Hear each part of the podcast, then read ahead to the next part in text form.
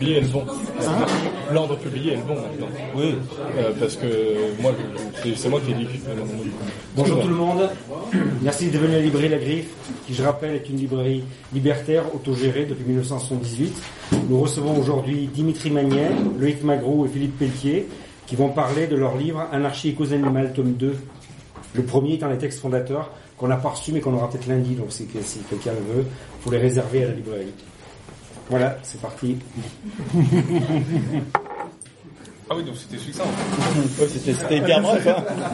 Je voulais pas vous couper la Ah non, mais c'est gentil de ta part. Euh, peut-être qu'on commence. Moi, je sais pas, bon, il fait beau, il fait beau, merci d'être venu. Oui, tout à fait. Euh, bon, on va parler très très rapidement, en fait, euh, présenter euh, nos textes restrictifs euh, pour euh, laisser maximum de place à la discussion. Euh, bon, quelques mots sur le montage du livre. Euh, quelque part, tout a démarré aux, rencontres euh, internationales anarchistes à Saint-Imier en 2012.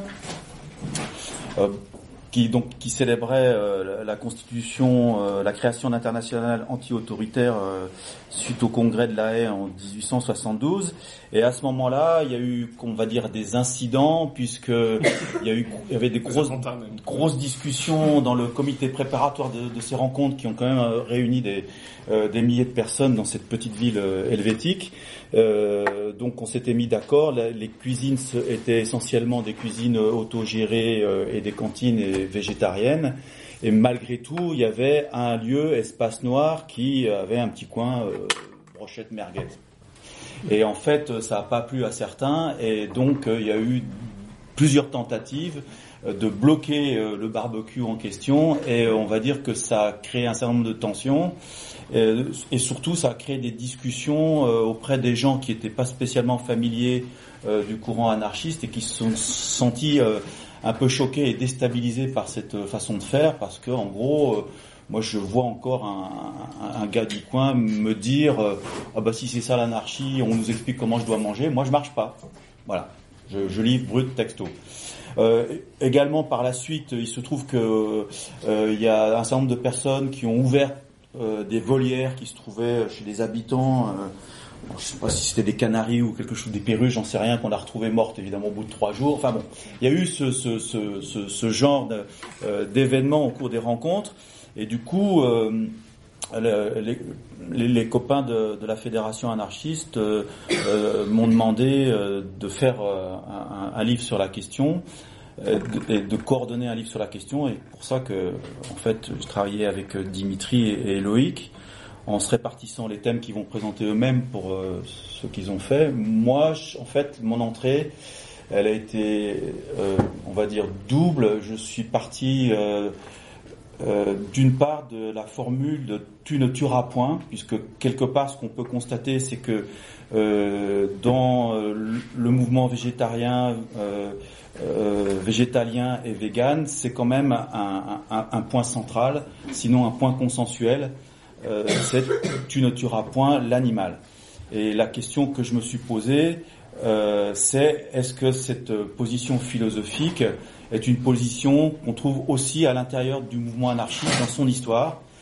Euh, et en particulier, euh, est-ce qu'il n'y aurait pas un décalage avec, par exemple, à la fois la Commune de Paris, mais à la fois la période des régicides et des, des tyrannicides, euh, donc à la fin du 19e siècle ou au début du 20e siècle, où effectivement euh, des anarchistes ont, supprimé, donc tué des individus, plus les processus révolutionnaires, aussi bien en Russie qu'en Espagne, etc., où là, effectivement, il y avait les armes, la colonne d'Urruti, et par conséquent des affrontements armés et donc des morts.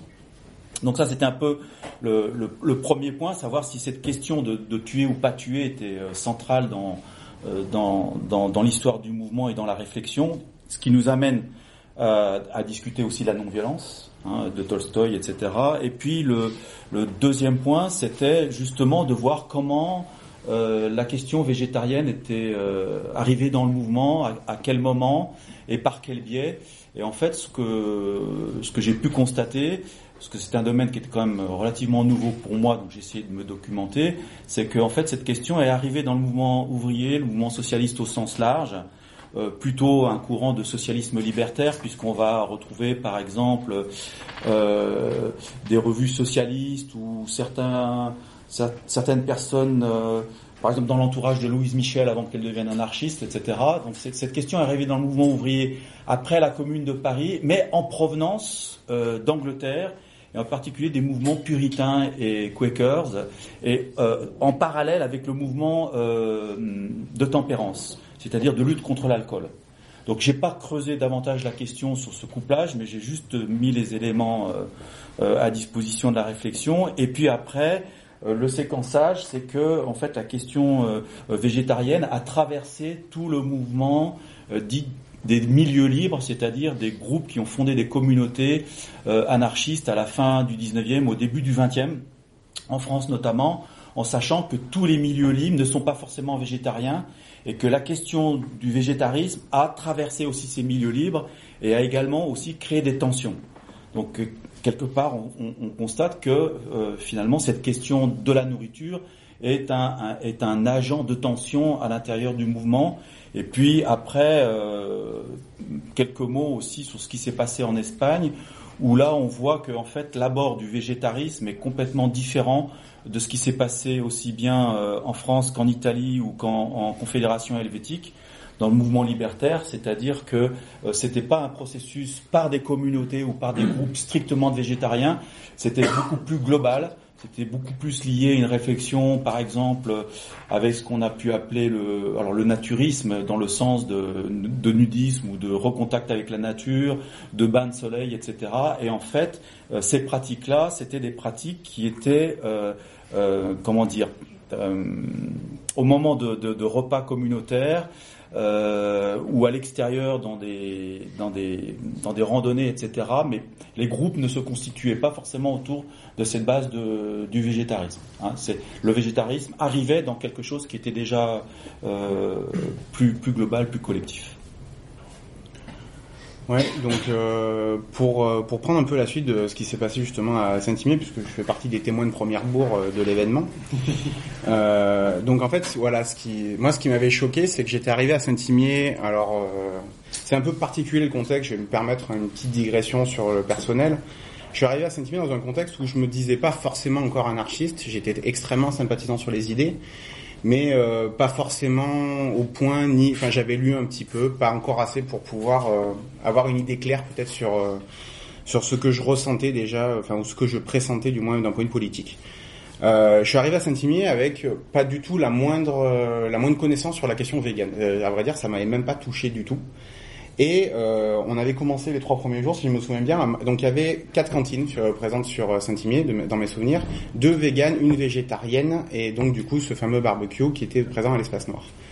Donc euh, moi j'ai commencé la semaine par manger vegan. Donc j'ai été agréablement surpris par euh, parce que j'avais pas mal aussi de construit à l'intérieur de ma tête. Enfin voilà sur comme à peu près tout le monde je pense venant aussi de la campagne, c'est ça se voit pas forcément. Enfin c'est pas vraiment une question qui se posait avant de pas mettre de viande. Si on pouvait, il fallait le faire. Donc du coup, on est arrivé. Je suis arrivé là-dedans en, en, goûtant et en étant plutôt euh, très surpris, dans le bon sens du terme, par euh, ce qui était proposé. Et puis il y a eu une série d'incidents. Donc d'abord, ça a été du fumier renversé sur euh, le barbecue. Ça a été après une chaîne humaine qui a été faite autour pour empêcher l'accès. Euh, qui a abouti à des violences. Et hormis, hormis le fait que ça va sembler peut-être euh, réactionnaire, hein, mais euh, du coup, je me souviens que j'ai fini aussi la semaine en mangeant de la viande à tous les repas. quelque part, ça m'avait un peu énervé la façon de procéder et du coup, cette logique quelque part de vouloir imposer, c'était pour moi pas le lieu et encore une fois pas la bonne méthode pour pouvoir le faire. Donc après il y a eu des il y a eu il y, avait aussi certains militants véganes qui m'avaient surpris avec des sophismes du genre manger de la viande n'a rien de politique, nous sommes un meeting politique donc il faut pas manger de viande. Ok, bon, passons. Ce genre de propos, moi, qui m'avait, euh, je crois que j'étais sorti quelque part de Saint-Imier avec presque une, colère contre le véganisme, ou du coup cette logique, euh, cette logique de vouloir imposer euh, finalement ce qu'on, que, ce qu'on pouvait manger. Et surtout, il n'y avait pas de défense finalement. J'avais pas entendu d'arguments. J'avais pas vu tout ce qu'il y avait autour. Et, donc du coup, quand on a commencé à discuter du livre, la, le premier, la première chose que j'ai voulu faire, c'est essayer de me distancier par rapport à ça, essayer de voir qu'est-ce qui était de la part de mon affect et qu'est-ce qui en fait venait de, de, de problèmes logiques effectivement qu'il y avait derrière. Donc d'abord, je suis allé voir sur internet, j'ai été extrêmement surpris par les, ce qui s'est passé du coup après ce, ces incidents à Saint-Imier, c'est-à-dire que vous, vous trouvez encore sur les sites, hein, il y a pas mal de sites qui relatent cet événement-là, et donc du coup, il y a eu tout et n'importe quoi qui a été raconté des deux côtés, entre ceux qui sont complètement opposants au véganisme, ceux qui sont totalement pro, et en fait, je me suis rendu compte qu'on était dans la bataille d'invective finalement. C'est, il n'y a plus d'argumentation, c'est de l'insulte pure et simple sur ce qui a pu se passer. Donc derrière, j'ai essayé de me poser. En fait, voilà, la question que je me suis posée, c'était essayer de proposer. Donc je suis géographe à la base. Essayer de proposer un texte, essayer de proposer une réflexion, de savoir si est-ce qu'il était effectivement possible euh, de penser aujourd'hui un monde vegan? Est-ce qu'on pouvait euh, rationnellement, avec les données qu'on a aujourd'hui, euh, qui sont disponibles, est-ce qu'on pouvait penser un monde où tout le monde se nourrirait avec le véganisme? Alors, euh, sans vouloir faire euh, de spoiler, euh, grosso modo, c'est une question qui, pour, qui pourrait être traitée vraiment de façon exhaustive. Il faudrait des dizaines d'années et plusieurs chercheurs qui travailleraient dessus parce qu'il y a tellement de données à prendre en considération que c'est impossible d'avoir quelque chose qui soit stable, sachant qu'en plus on est limité par les connaissances qu'on a qui sont pas en fait si bonnes que ça, notamment sur la question des terres arables. En fait, il n'y a, y a pas de consensus, par exemple, sur le nombre de, sur l'espace réel disponible pour l'agriculture sur la planète.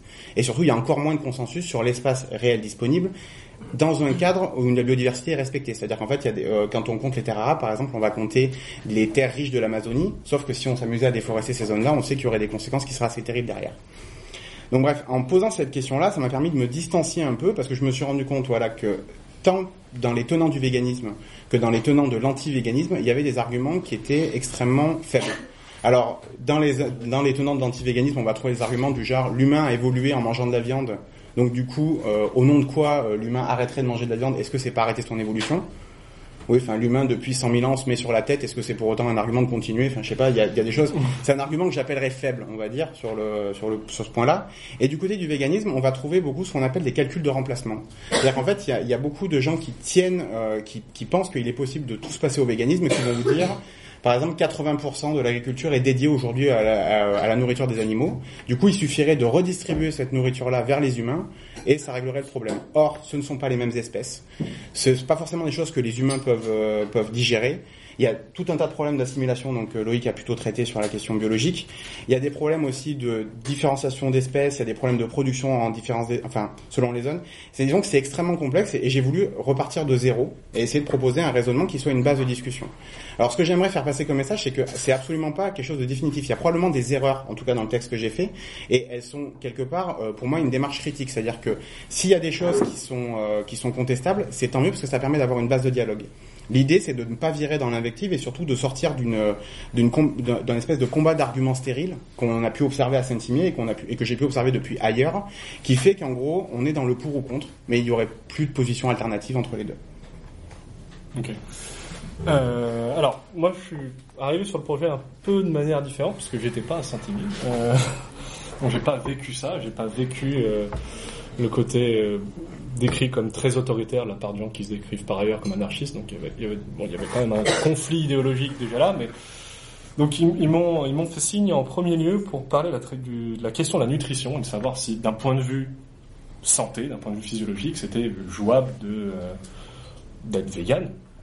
Et donc dans donc euh, dans la partie sur la que j'ai écrite, j'ai tenu, j'ai fait un effort pour concrètement sortir l'idéologie de du, dia enfin, du de, de, ce dialogue-là pour vraiment voir en termes de faits physiologiques euh, est-ce que oui ou non euh, on peut vivre de manière végane?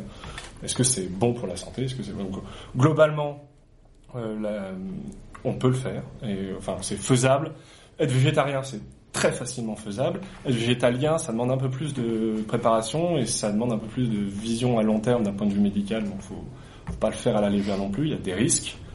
Euh, donc ça c'est le premier truc, mais c'est pas ça qui m'intéresse le plus de discuter parce que ça finalement c'est des données quoi, c'est pas très intéressant. Et du coup j'ai écrit une deuxième partie sur euh, la moralité et, le, raisonnement moral de manger ou pas manger de la viande. Euh, parce que euh, il me semble, et c'était un peu mon point de départ, que dans la justification de ne pas manger de viande, il y a in fine un argument qui est moral, c'est-à-dire euh, manger des autres espèces qui sont capables de souffrance et de conscience sur autre chose, c'est mal. Pourquoi c'est mal? C'est ça ma question. Euh, et ce qui m'a paru un peu conflictuel, et c'est là-dessus que j'ai écrit, c'est que si je propose dans, ma partie une sorte de, d'expérience de, pensée où on pourrait exploiter. Alors, je, débat dans ma partie du mot d'exploitation. Il, faut arrêter de se culpabiliser sur le mot exploitation. On exploite les bactéries, on se sent pas coupable pour faire la guerre. Euh. donc, le, mot exploitation peut être entre guillemets au moins dans le cadre de ce dialogue-là neutralisé pour un temps, au sens euh, neutre de valeur morale. Euh, euh, on pourra revenir dessus après, mais euh, L'idée pour moi était de dire si on si on arrivait par euh, ingénierie biologique ou par euh, ou par sélection artificielle ou sur des choses créer des espèces animales qui ne sont dénuées de souffrance absolument euh, qui sont dénuées de, de peur qui enfin et puis pour pour relaxer le reste de nos, de nos intuitions morales on, on, serait dans un environnement parfait. On serait plus du tout dans une consommation irraisonnée de viande on serait on serait dans des endroits où les où les vaches, par exemple, vivent dans, dans un endroit à semi-liberté, il n'y aurait pas de chasse, il y aurait, il y aurait juste une façon de les mettre à mort qui serait la plus douce possible. Donc virtuellement, il n'y aurait plus de souffrance engagée dans ces, euh, dans, dans, ces, euh, dans cette exploitation-là. Il me semblait, à moi, que basant alors je défends que la morale est objective, c'est-à-dire que la morale peut être une science et devrait être une science, et, et derrière, ça veut dire que si on a, et en basant la morale sur la souffrance, si on arrive à supprimer complètement la souffrance, alors il n'est plus immoral de consommer de la viande. Et, et, moi, ce qui me semblait un petit peu problématique, c'est que il me semble qu'il y a beaucoup dans le discours vegan, en tout cas dans le discours vegan, dans, les sphères anarchistes et libertaires, l'idée que malgré ça, les gens continueraient à dire que c'est mal, et quand je leur demanderais pourquoi c'est mal, ils diraient ben, parce que c'est mal, et puis point barre. Parce que c'est l'exploitation, c'est euh, de l'esclavagisme, c'est du spécisme. Et, et ça me semblait problématique. Et du coup, j'ai écrit là-dessus, pensant que si on, si on, part de, si on continue à dire que c'est problématique, à ce moment-là, ça, ça développe plein d'autres euh, problèmes que, est-ce que par exemple, on est euh, les gazelles de Serengeti se faisant bouffer et martyriser par les lions, est-ce qu'il est moral d'empêcher ça? Peut-être pas, parce que ça fait partie de la chaîne alimentaire. Euh, euh, et du coup, euh, l'idée pour moi est de dire que la moralité de ces choses-là est une nuance de gris. Il n'y a pas de noir, il n'y a pas de blanc. Et pour revenir un peu sur ce que disait Dimitri, euh, il faut du dialogue, il faut admettre qu'on puisse penser en termes de nuances de gris, au moins ça. Après, voir ce qui est est faisable ou pas faisable, et ce qui est générateur de souffrance ou pas générateur de souffrance. Et, euh, et du coup, ça, a été un peu mon, euh, mon Donc je réponds pas exactement à la question à la fin, si, vous attendiez une réponse construite sur le ma partie, à la fin je réponds pas vraiment à la question de savoir si c'est moral ou immoral de manger de la viande. Euh, j'ai délimité, il me semble que c'était ça mon truc, j'ai délimité un espace au moins théorique dans lequel il serait potentiellement moral de manger de la viande dans certaines conditions, avec un apport technologique substantiel, où on, pourrait supprimer la souffrance, parce que c'est ça le point clé. Euh, mais il me semble que si on n'a plus de souffrance générée, plus du tout, aucune, sous toutes les métriques qu'on pourrait avoir, à ce moment-là, on peut pas, on peut pas objectivement dire qu'il est mal de manger ces cela qu'on arriverait à consommer sans aucune génération de souffrance. Donc c'était ça mon euh, ma petite diatribe deux trois mots sur euh, les conclusions de moi ce que j'ai pu faire donc du coup savoir s'il était possible ou non en fait de, de nourrir l'humanité avec du végétalien. Alors je pense qu'il y a déjà, déjà des bases qu'il faut donner. Alors déjà, est-ce qu'une humanité végétarienne est possible? Là, la réponse est, oui. Il n'y a vraiment pas le moindre doute, en tout cas dans mon esprit, hein, sur le fait qu'on pourrait tous être végétariens. Donc ça pose la question effectivement de est-ce qu'il y a une obligation morale derrière de ne pas tuer? Donc là, on remet en perspective aussi ça. Sur le monde végétalien, j'ai envie de dire, ça dépend lequel. C'est-à-dire que euh, si on accepte notamment euh, une agriculture euh, extrêmement, euh, extrêmement industrielle, euh, qu'on accepte d'utiliser des sélections, des sélections génétiques, qu'on accepte tout un tas de technologies qu'on pourrait mettre en débat quand même. Il me semble surtout que, il me semble, en tout cas que dans les milieux libertaires, le véganisme est très très lié à des questions aussi de ouais, d'agriculture biologique, pas que, mais d'agriculture raisonnée, enfin en tout cas de tout ce qui touche à la production en elle-même.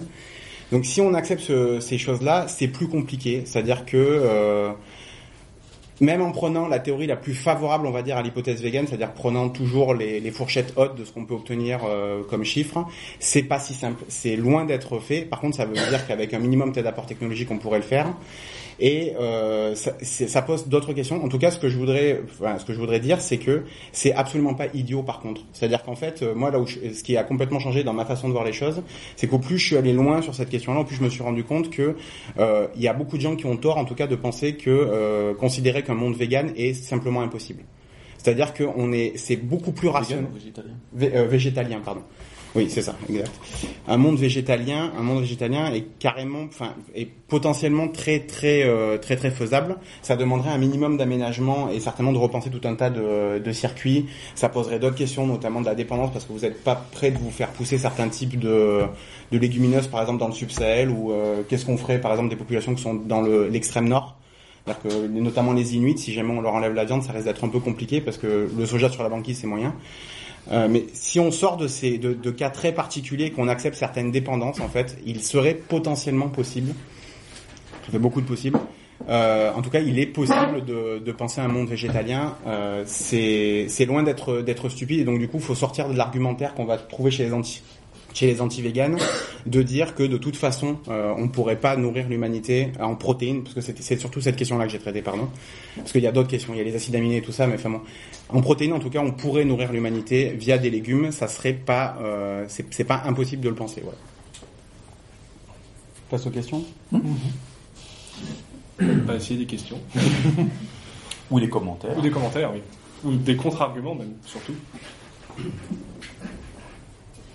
Non, concernant, euh, euh, concernant la nutrition, euh, il, y a, quelques temps, on avait fait un débat sur la néo-paysannerie. Sur, pardon La néo-paysannerie. Et, il y avait une, enfin, la personne qui avait le débat, elle, enfin, j'avais lu aussi cette publication, c'était une étude suédoise qui disait que, que beaucoup de fruits et légumes de nos jours avaient un, un, taux de vitamine auquel il disait 100 fois, j'avais vu c'était 30 à 50 fois moins que les légumes anciens, des choses comme ça. Donc euh, je n'ai pas bien compris, mais quand il, enfin, au niveau de la nutrition, le problème qu'on a, c'est que euh, aujourd'hui, les fruits et nos légumes, ils perdent de la valeur nutritive.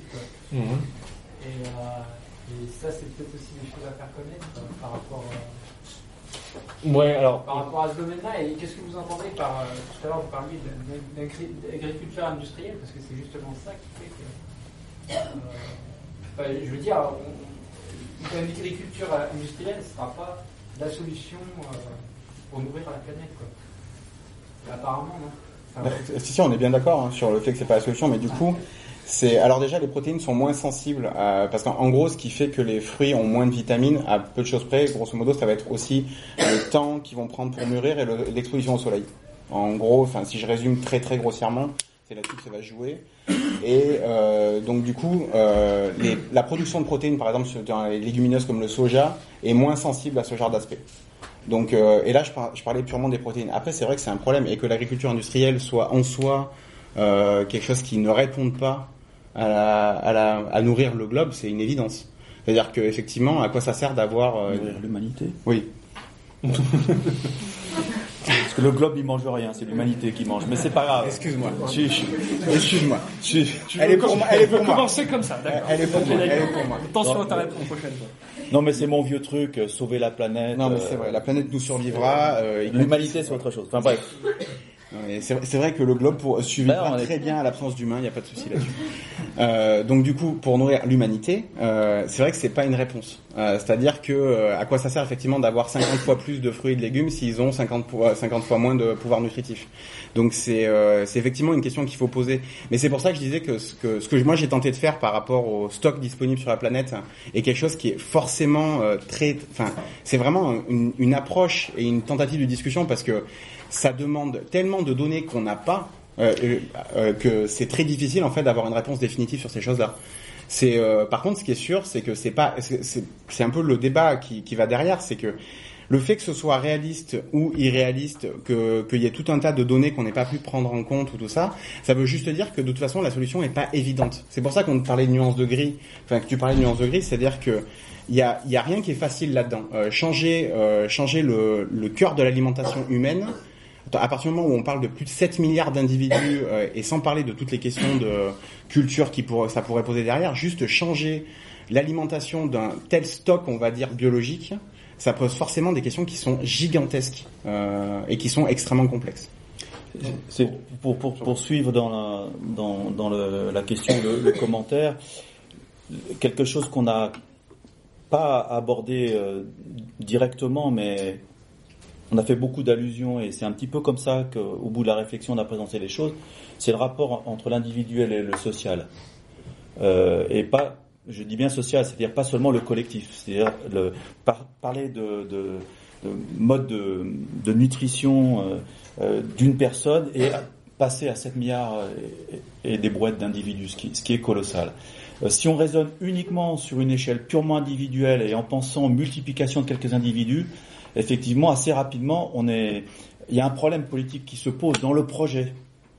Hein, et quels moyens euh, de réflexion et quel outil on se donne pour, pour ça. Et dans le texte de Dimitri, à un moment donné, se pose la question, effectivement, bah, des fruits et des légumes, donc des vitamines, des protéines, de tout ce que vous voulez, euh, à un moment donné, en termes de consommation, pour 7 milliards et quelques d'individus sur l'ensemble de la Terre, entre l'hémisphère nord et l'hémisphère sud, c'est-à-dire en fait la question de la production agricole et du commerce, ou de l'échange, si on veut enlever le mot commerce, échange de peuples euh, aux autres, ce qui repose la question des circuits courts, c'est-à-dire que dans un projet politique où s'il n'y a que des circuits courts qui sont court-court et micro-micro sur un certain type de produits qui ne peuvent être cultivés que sur place et pas d'autres produits, ça pose quand même un certain nombre de questions.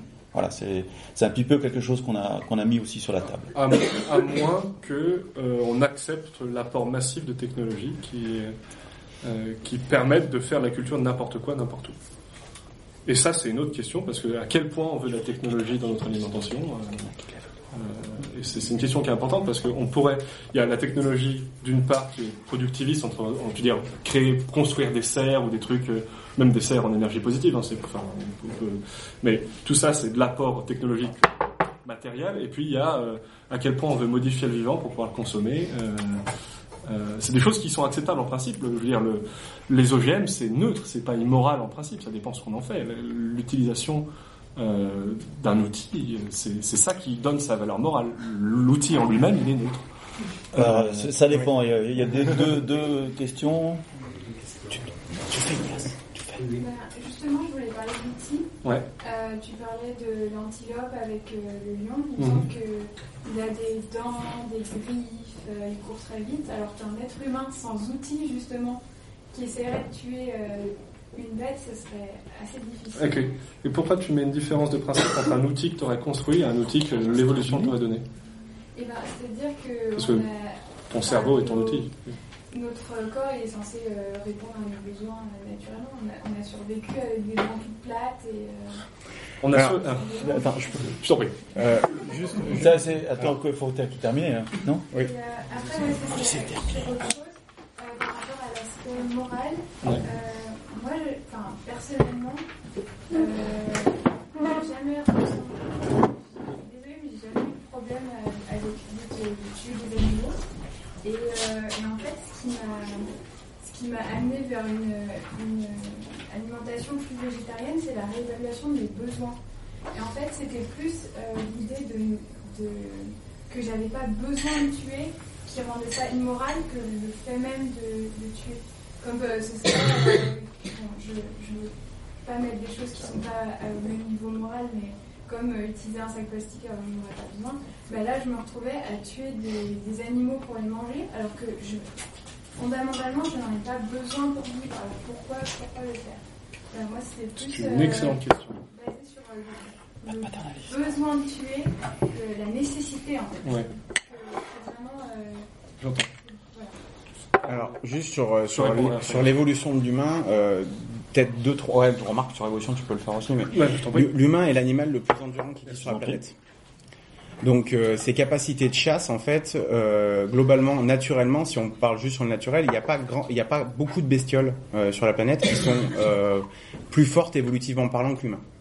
Donc du coup, le fait qu'on n'ait pas de dents, qu'on n'ait pas de griffes, euh, on va avoir d'autres avantages qui font que euh, on va courir plus longtemps, on va être capable justement les capacités cognitives avancées qui permettent de mettre en place des pièges.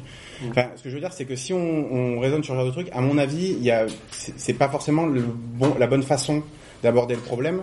Dans le sens où c'est pas parce qu'on va pas avoir les avantages des prédateurs, on va pas avoir les mêmes types d'avantages. C'est pas parce qu'on n'a pas de griffes et qu'on n'a pas effectivement les dents pour saigner directement. Déjà, je sais pas dit que ça serait impossible. C'est-à-dire que si vous attendez euh, l'antilope euh, à un endroit où il y a euh, un, un, un- désolé, un canyon, tout à fait possible de le sauter dessus. Après, c'est pas dit que le résultat soit le même, hein, mais euh, cela dit, cela dit, dans les faits, dans les faits, euh, l'humain est pas si faible que ça évolutivement. Et par contre, là où je serais complètement d'accord, c'est que ce- ces comportements de prédation n'ont rien à voir avec les comportements de ce qu'on appelle les prédateurs, euh, en mettant l'homme d'ailleurs complètement à part. Euh, donc ça, c'est pour la réponse évolutive. Là-dessus, il y a peut-être pas mal de nuances à avoir sur le truc, sur la chose. Après, Ouais. sur la morale. Non, non, je vais reprendre sur l'évolution d'abord parce que c'est une de mes spécialités, mais euh, tu, euh, faut, il n'y a pas, je veux dire, déjà il y a un problème où tu poses la limite de l'utilisation de l'outil parce que tu portes des lunettes, par exemple.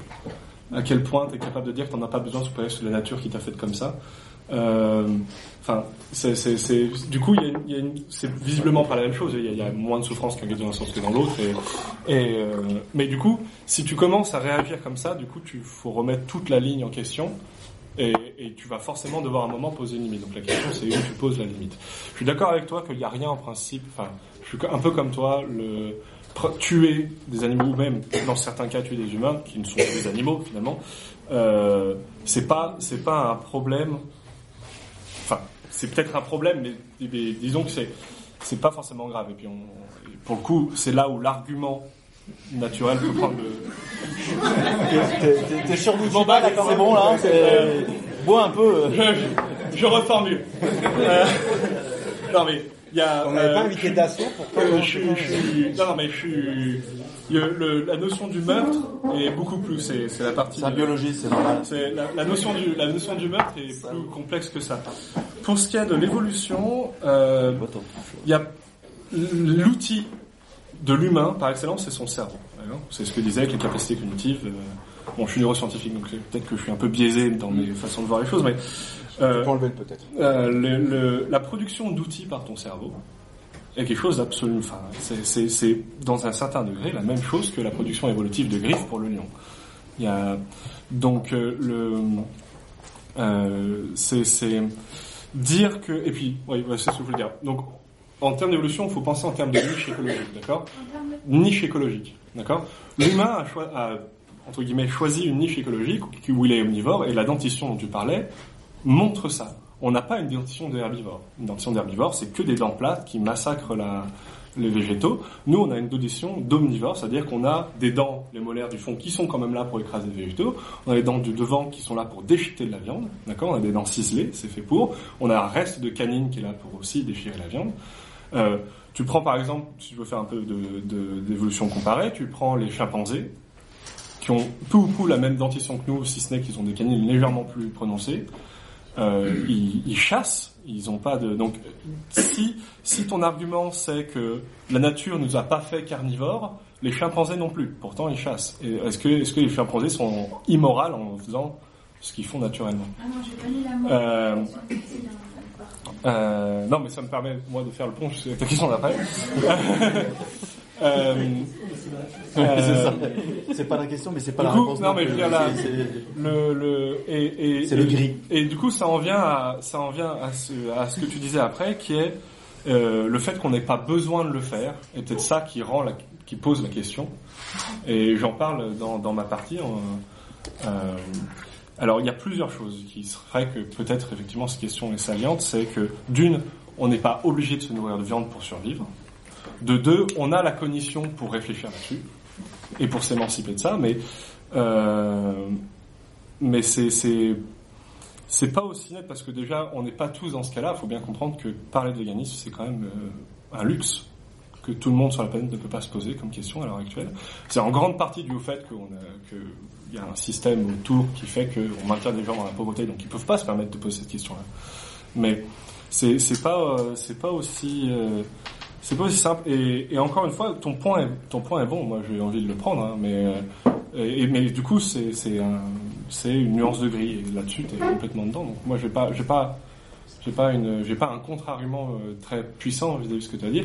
C'est évident que le fait qu'on n'a pas besoin fait qu'on doit au moins faire très attention à comment on la consomme, au minimum.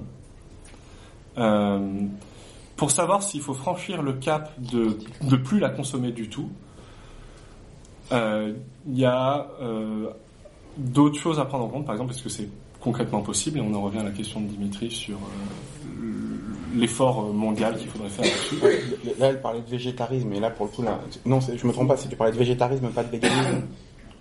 Ouais. Oui, le végétarisme, c'est ce qu'on disait. Là, pour le coup, c'est fait. C'est faisable. Oui, oui, le végétarisme, c'est faisable, tout à fait. Euh, et, Attends.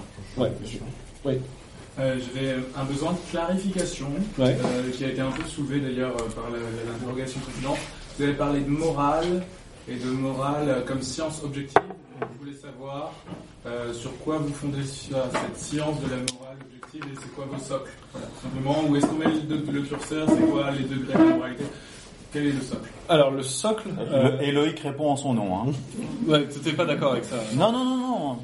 Euh, le, le socle, On c'est discute. juste... la neuroscience. Le, le socle, On c'est discute. justement, euh, c'est justement la souffrance. C'est la génération de souffrance ou l'absence de génération de souffrance ou de bien-être, d'accord? Et, et donc, euh, il- tout- enfin, une grande partie des penseurs de philosophie de la morale sont un peu dans cette veine-là. Euh, euh, Peter Singer est tout à fait dans cette nuance-là. Euh, Sam Harris aussi. euh, Steven Pinker, Steve- Steven, Steven Pinker, qui sont aussi dans cette objectivation de la morale basée sur la notion de souffrance. Alors, pourquoi la souffrance? C'est une bonne question. Souffrance physique? Souffrance sous toutes ses formes. C'est-à-dire que la souffrance psychologique est aussi une, j'arrive. La, souffrance psychologique est aussi un- une raison. C'est euh, si, si je reprends mon, mon cas théorique, d'accord, où il n'y a plus de souffrance pour les animaux qu'on exploite, d'accord, euh, qu'elle soit psychologique ou, euh, ou physique. Si toi, ça te génère la souffrance à toi de d'utiliser cette viande quand même, alors il est immoral de la consommer pour toi. D'accord? Mais, mais tu raisonnes quand même en termes de souffrance. Et, et, l'autre argument, c'est que c'est tout peut être résumé d'une manière ou d'une autre en termes de génération de souffrance. C'est-à-dire que si tu, si tu prends...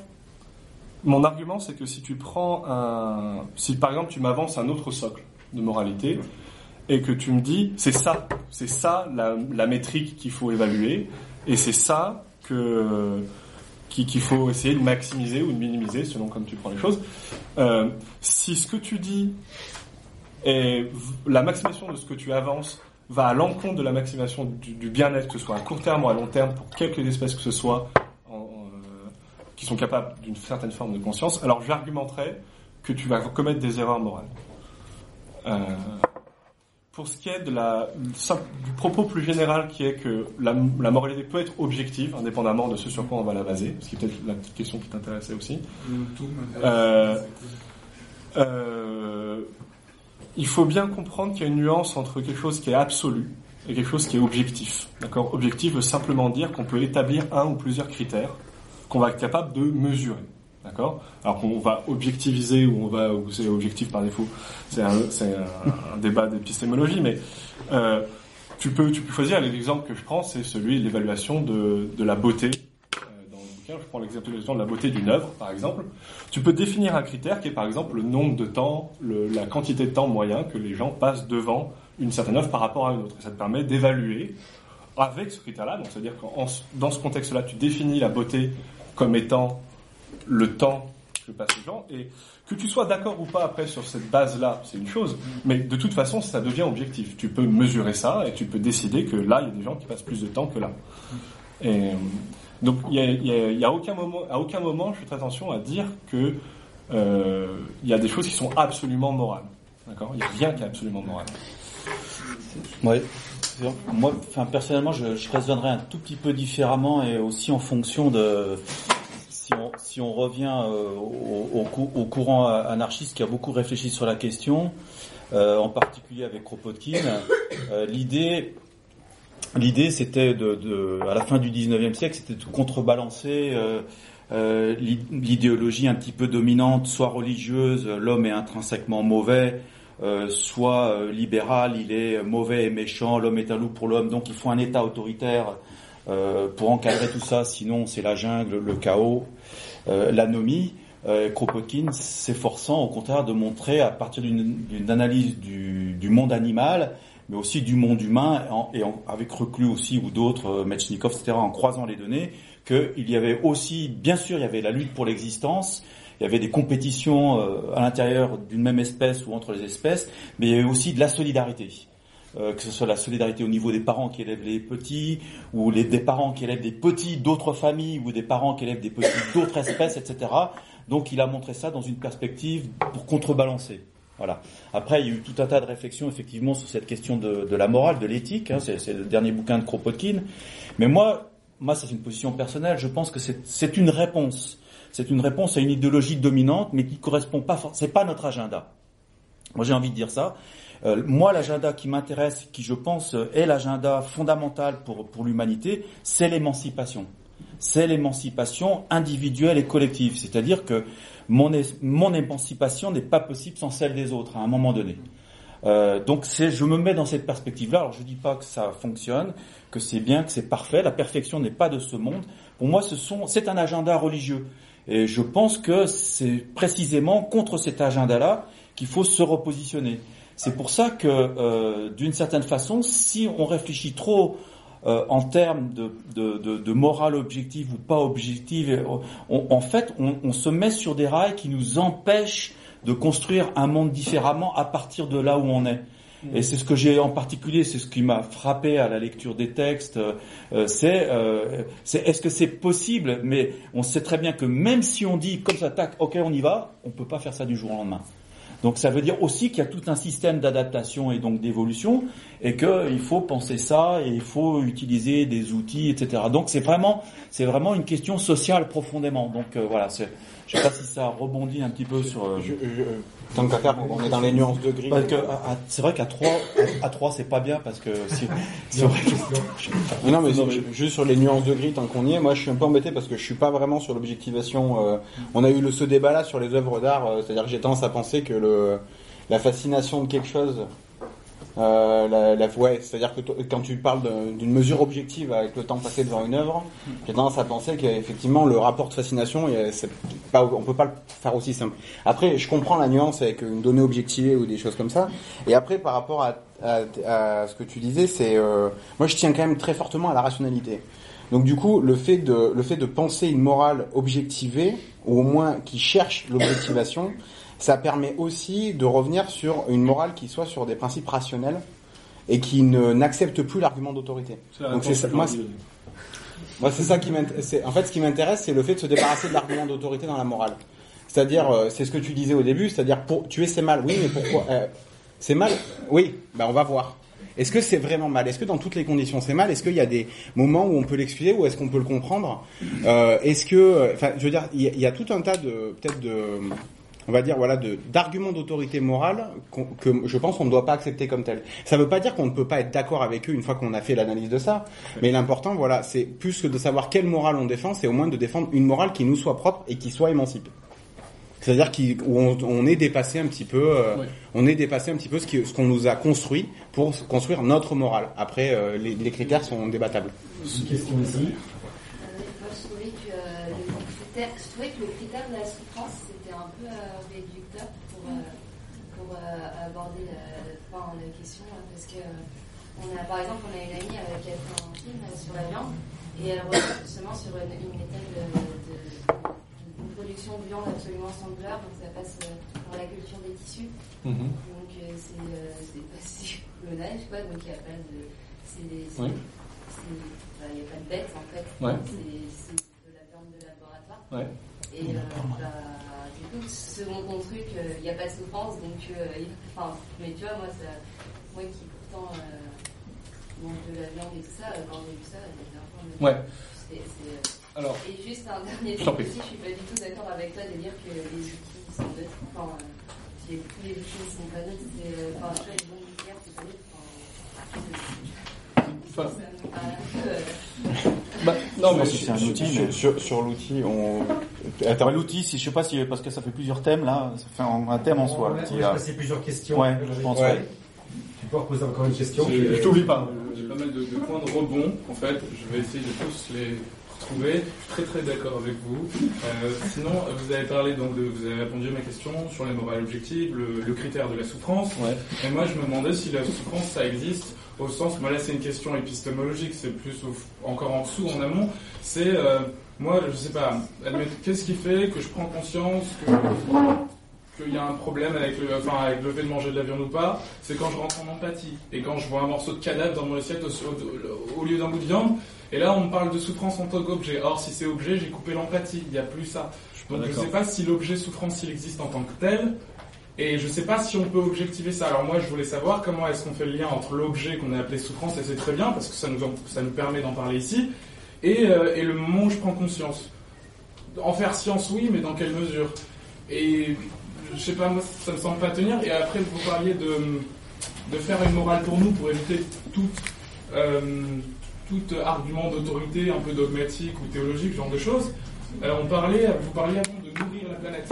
Alors, corrigez-moi si je me trompe, j'ai le sentiment qu'il y a une perspective un peu universaliste ou internationaliste qui semble aller être contradictoire avec l'idée de faire une morale pour soi. Donc, euh, si on est d'accord pour poser un socle de la morale pour nous, c'est qu'on est forcément relativiste, enfin au sens où on est sur un monde donné et qu'on peut pas, on peut pas, on peut pas oser croire que ça puisse être potentiellement réalisable Enfin, il y a des points de contradiction que j'ai encore du mal à exprimer, que je sens là et qui me mettent mal à l'aise. Donc on sache est-ce qu'on a une, po- est-ce qu'on relie notre Kant et la maxime de mon action doit être universalisable, ou est-ce qu'on pose des critères, mais sur quel pied on danse en fait, simplement? Moi, l'objet souffrance, empathie, je sais pas, il- je vois pas le lien directement. Tu peux poser ta question? Mais moi, j'étais enfin, j'étais assez d'accord de dire que, que supprimer euh, la souffrance euh, animale, et ben, ça suffit à ce que manger de la viande ce soit moral, parce que euh, en fait, adopter un régime végétarien, ça ne fait pas toujours par rapport à ça. Et manger de la viande, euh, s'il n'y a pas de souffrance, eh ben, il y a peut-être d'autres problèmes euh, niveau éthique, enfin l'éthique environnementale, ce que ça pose comme problème au niveau de la mondialisation, savoir si manger de la viande, ok, on supprime la souffrance, est-ce qu'on supprime aussi euh, l'impact que ça peut avoir sur des populations en Argentine, sur des populations en Afrique. enfin, Ouais. Et c'est pas, trouve que c'est c'est pas facile, mais si tu réponds à ça, de dire que s'il n'y a pas de souffrance euh, je suis d'accord que c'est très. Encore une question là-dessus. Euh, Une question. Euh, moi, j'ai été très, euh, très étonnée parce que quand euh, j'ai vu ce bouquin-là, j'étais super ravie qu'il y ait un bouquin sur l'anarchie et la cause animale. En plus, vous avez utilisé le visuel euh, des antispécistes. Du coup, ça m'a donné encore plus envie de le lire. Sauf qu'en fait, j'ai jamais entendu parler de cause animale dans le bouquin. Et encore là, on parle de l'humain, euh, de savoir si on peut lui donner à manger ou pas à manger. Enfin, euh, voilà. Et en plus, vous utilisez les mêmes mots euh, pour dire enfin, des mots différents, enfin, qui pour moi ont une signification différente pour parler euh, de la même chose. Enfin, le végétarisme, le, vé- le- le végétalisme, c'est des, des façons de se nourrir, c'est pas des euh, pensées politiques. D'accord. Euh, vegan, c'est pareil. C'est un mot, ça, bon, ça aucun particulier, ça je l'accorde, mais c'est pas. euh, Enfin, faut savoir de quoi on parle, et à un moment donné, quand on parle de cause animale, on parle de l'animal. En plus, vous faites toujours une différence, euh, moi, euh, ça, ça m'embête beaucoup, euh, entre les humains et les animaux. Alors, euh, jusqu'à preuve du contraire, les humains sont des animaux. D'accord, c'est une espèce différente, mais ça reste des animaux. Ok. Et après, j'avais. Euh, a trop super longue. Et euh, sinon, j'ai une question quand même. Qu'est-ce que vous appelez une mort euh, douce? Parce que moi, je ne sais pas ce que c'est. Moi non plus, mais euh, je je vais répondre très rapidement à ça. Moi non plus, mais le point important, c'est qu'on peut découvrir des choses vis-à-vis de ça. D'accord? On peut, on peut comprendre des choses de mieux en mieux vis-à-vis de comment mettre mort. Alors, je vais juste rajouter un truc, pardon. Euh, si on avait, euh, alors là ça va choquer plein de gens, je suis sûre, mais euh, si à, à l'époque où euh, il y avait tout un système basé sur l'esclavage humain, Mhm. par exemple sur les colons, on s'était posé la question si économiquement c'était viable, si la société pouvait se permettre et tout. Je pense pas que le combat aurait été le même. Et je pense qu'à un moment donné, est-ce que la, vraie question, c'est pas les autres espèces animales ont-elles le droit de, de non-souffrance et de non-mort pour des plaisirs uniquement de, pour des plaisirs, pas par plaisir gustatif ou de fringue ou je ne sais quoi. Ça, c'est une réalité, enfin, c'est mathématique, donc les gens qui bouffent de la viande, on sait très bien qu'on n'a pas besoin. Euh, voilà. Au Canada, il y a eu des études énormes qui ont été faites euh, par des professeurs en université, pas du tout euh, anti-spé ou quoi que ce soit, qui prouvent par A plus B. Il n'y a qu'en France qu'on croit que c'est pas une alimentation possible. Enfin, je veux dire, à un moment donné, est-ce que c'est la vraie question? Est-ce que vous ne posez pas la question à l'envers, en fait, par rapport à l'humain et pas, là, on n'est plus du tout sur la cause animale pour nous. Euh, on va répondre dans quel sens? Parce que du coup, il y a Ben, Mais c'est Juste sur, juste sur la terminologie, après, euh, sur plein de trucs sur euh, l'esclavage, on pourrait rebondir, c'est que moi j'étais partisan de mettre question animale plutôt, et donc le camarade mandaté a dit non. enfin, moi je pense que c'est effectivement, moi je comprends, parce que de fait le, le, le départ c'est c'est l'être humain. Mais à partir du moment, et je crois que là on est d'accord, on considère que euh, l'être humain est un animal, donc de fait, euh, eh ben oui, ici. Et là, c'est un petit clin d'œil aussi au volume 1 qui, qui, rassemble des textes, qui montre que effectivement, euh, globalement, il y a un consensus euh, dans, la pensée anarchiste pour dire que euh, bah, l'être humain fait partie du monde animal. Et après, c'est ce que dit Élisée Reclus, on met la ligne, la limite où s'il faut jamais à un moment donné faire une distinction. Mais il donne pas de réponse. Parce qu'effectivement, les réponses, elles peuvent être euh, variables ou socioculturelles, suivant euh, les pays euh, et, les époques. Donc, et je termine juste pour dire que euh, euh, la différence, et c'est ce que c'est ce que précise bien Colson dans son dans son petit lexique sur l'anarchisme, c'est que euh, euh, euh, nous on peut sortir du carnivorisme, les animaux c'est beaucoup plus difficile. Les vaches pour qu'elles s'émancipent toutes seules, en fait elles elles peuvent pas le faire toutes seules ou les poulets, je sais pas, d'autres espèces domestiquées. Par conséquent, ça serait remettre leur sort à, à, à, quelqu'un d'autre.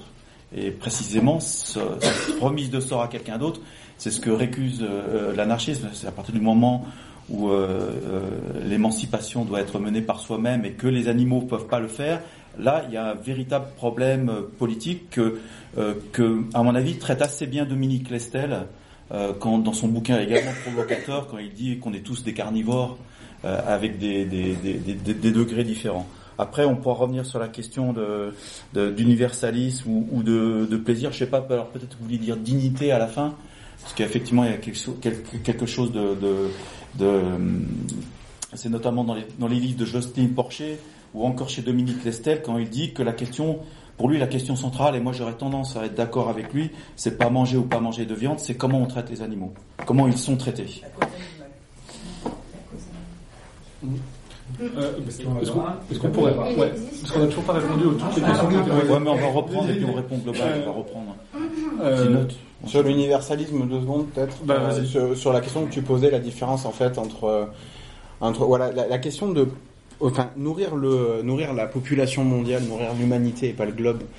Euh, donc euh, voilà, nourrir tout le monde. Pour moi, c'est pas une. Enfin, ce que ce qu'on pose justement, c'est l'idée que, enfin, en tout cas moi, ce que j'ai eu envie de poser, Enfin, nourrir, c'est une question politique, euh, enfin sociale et politique, Voilà, économique, c'est ça. dans ce sens-là. C'est pour ça que malgré tout, Voilà, c'est- que du coup, en fait, moi, je, c'est pas d'universalisme dans le sens où je pense que la réponse justement dépend de l'endroit où on se trouve sur la planète et de, de tout un tas de critères. C'est justement en fait ce qui m'embête dans, dans un certain extrémisme, on va dire, qu'on va retrouver parfois, c'est cette logique justement que la solution serait applicable partout de la même façon.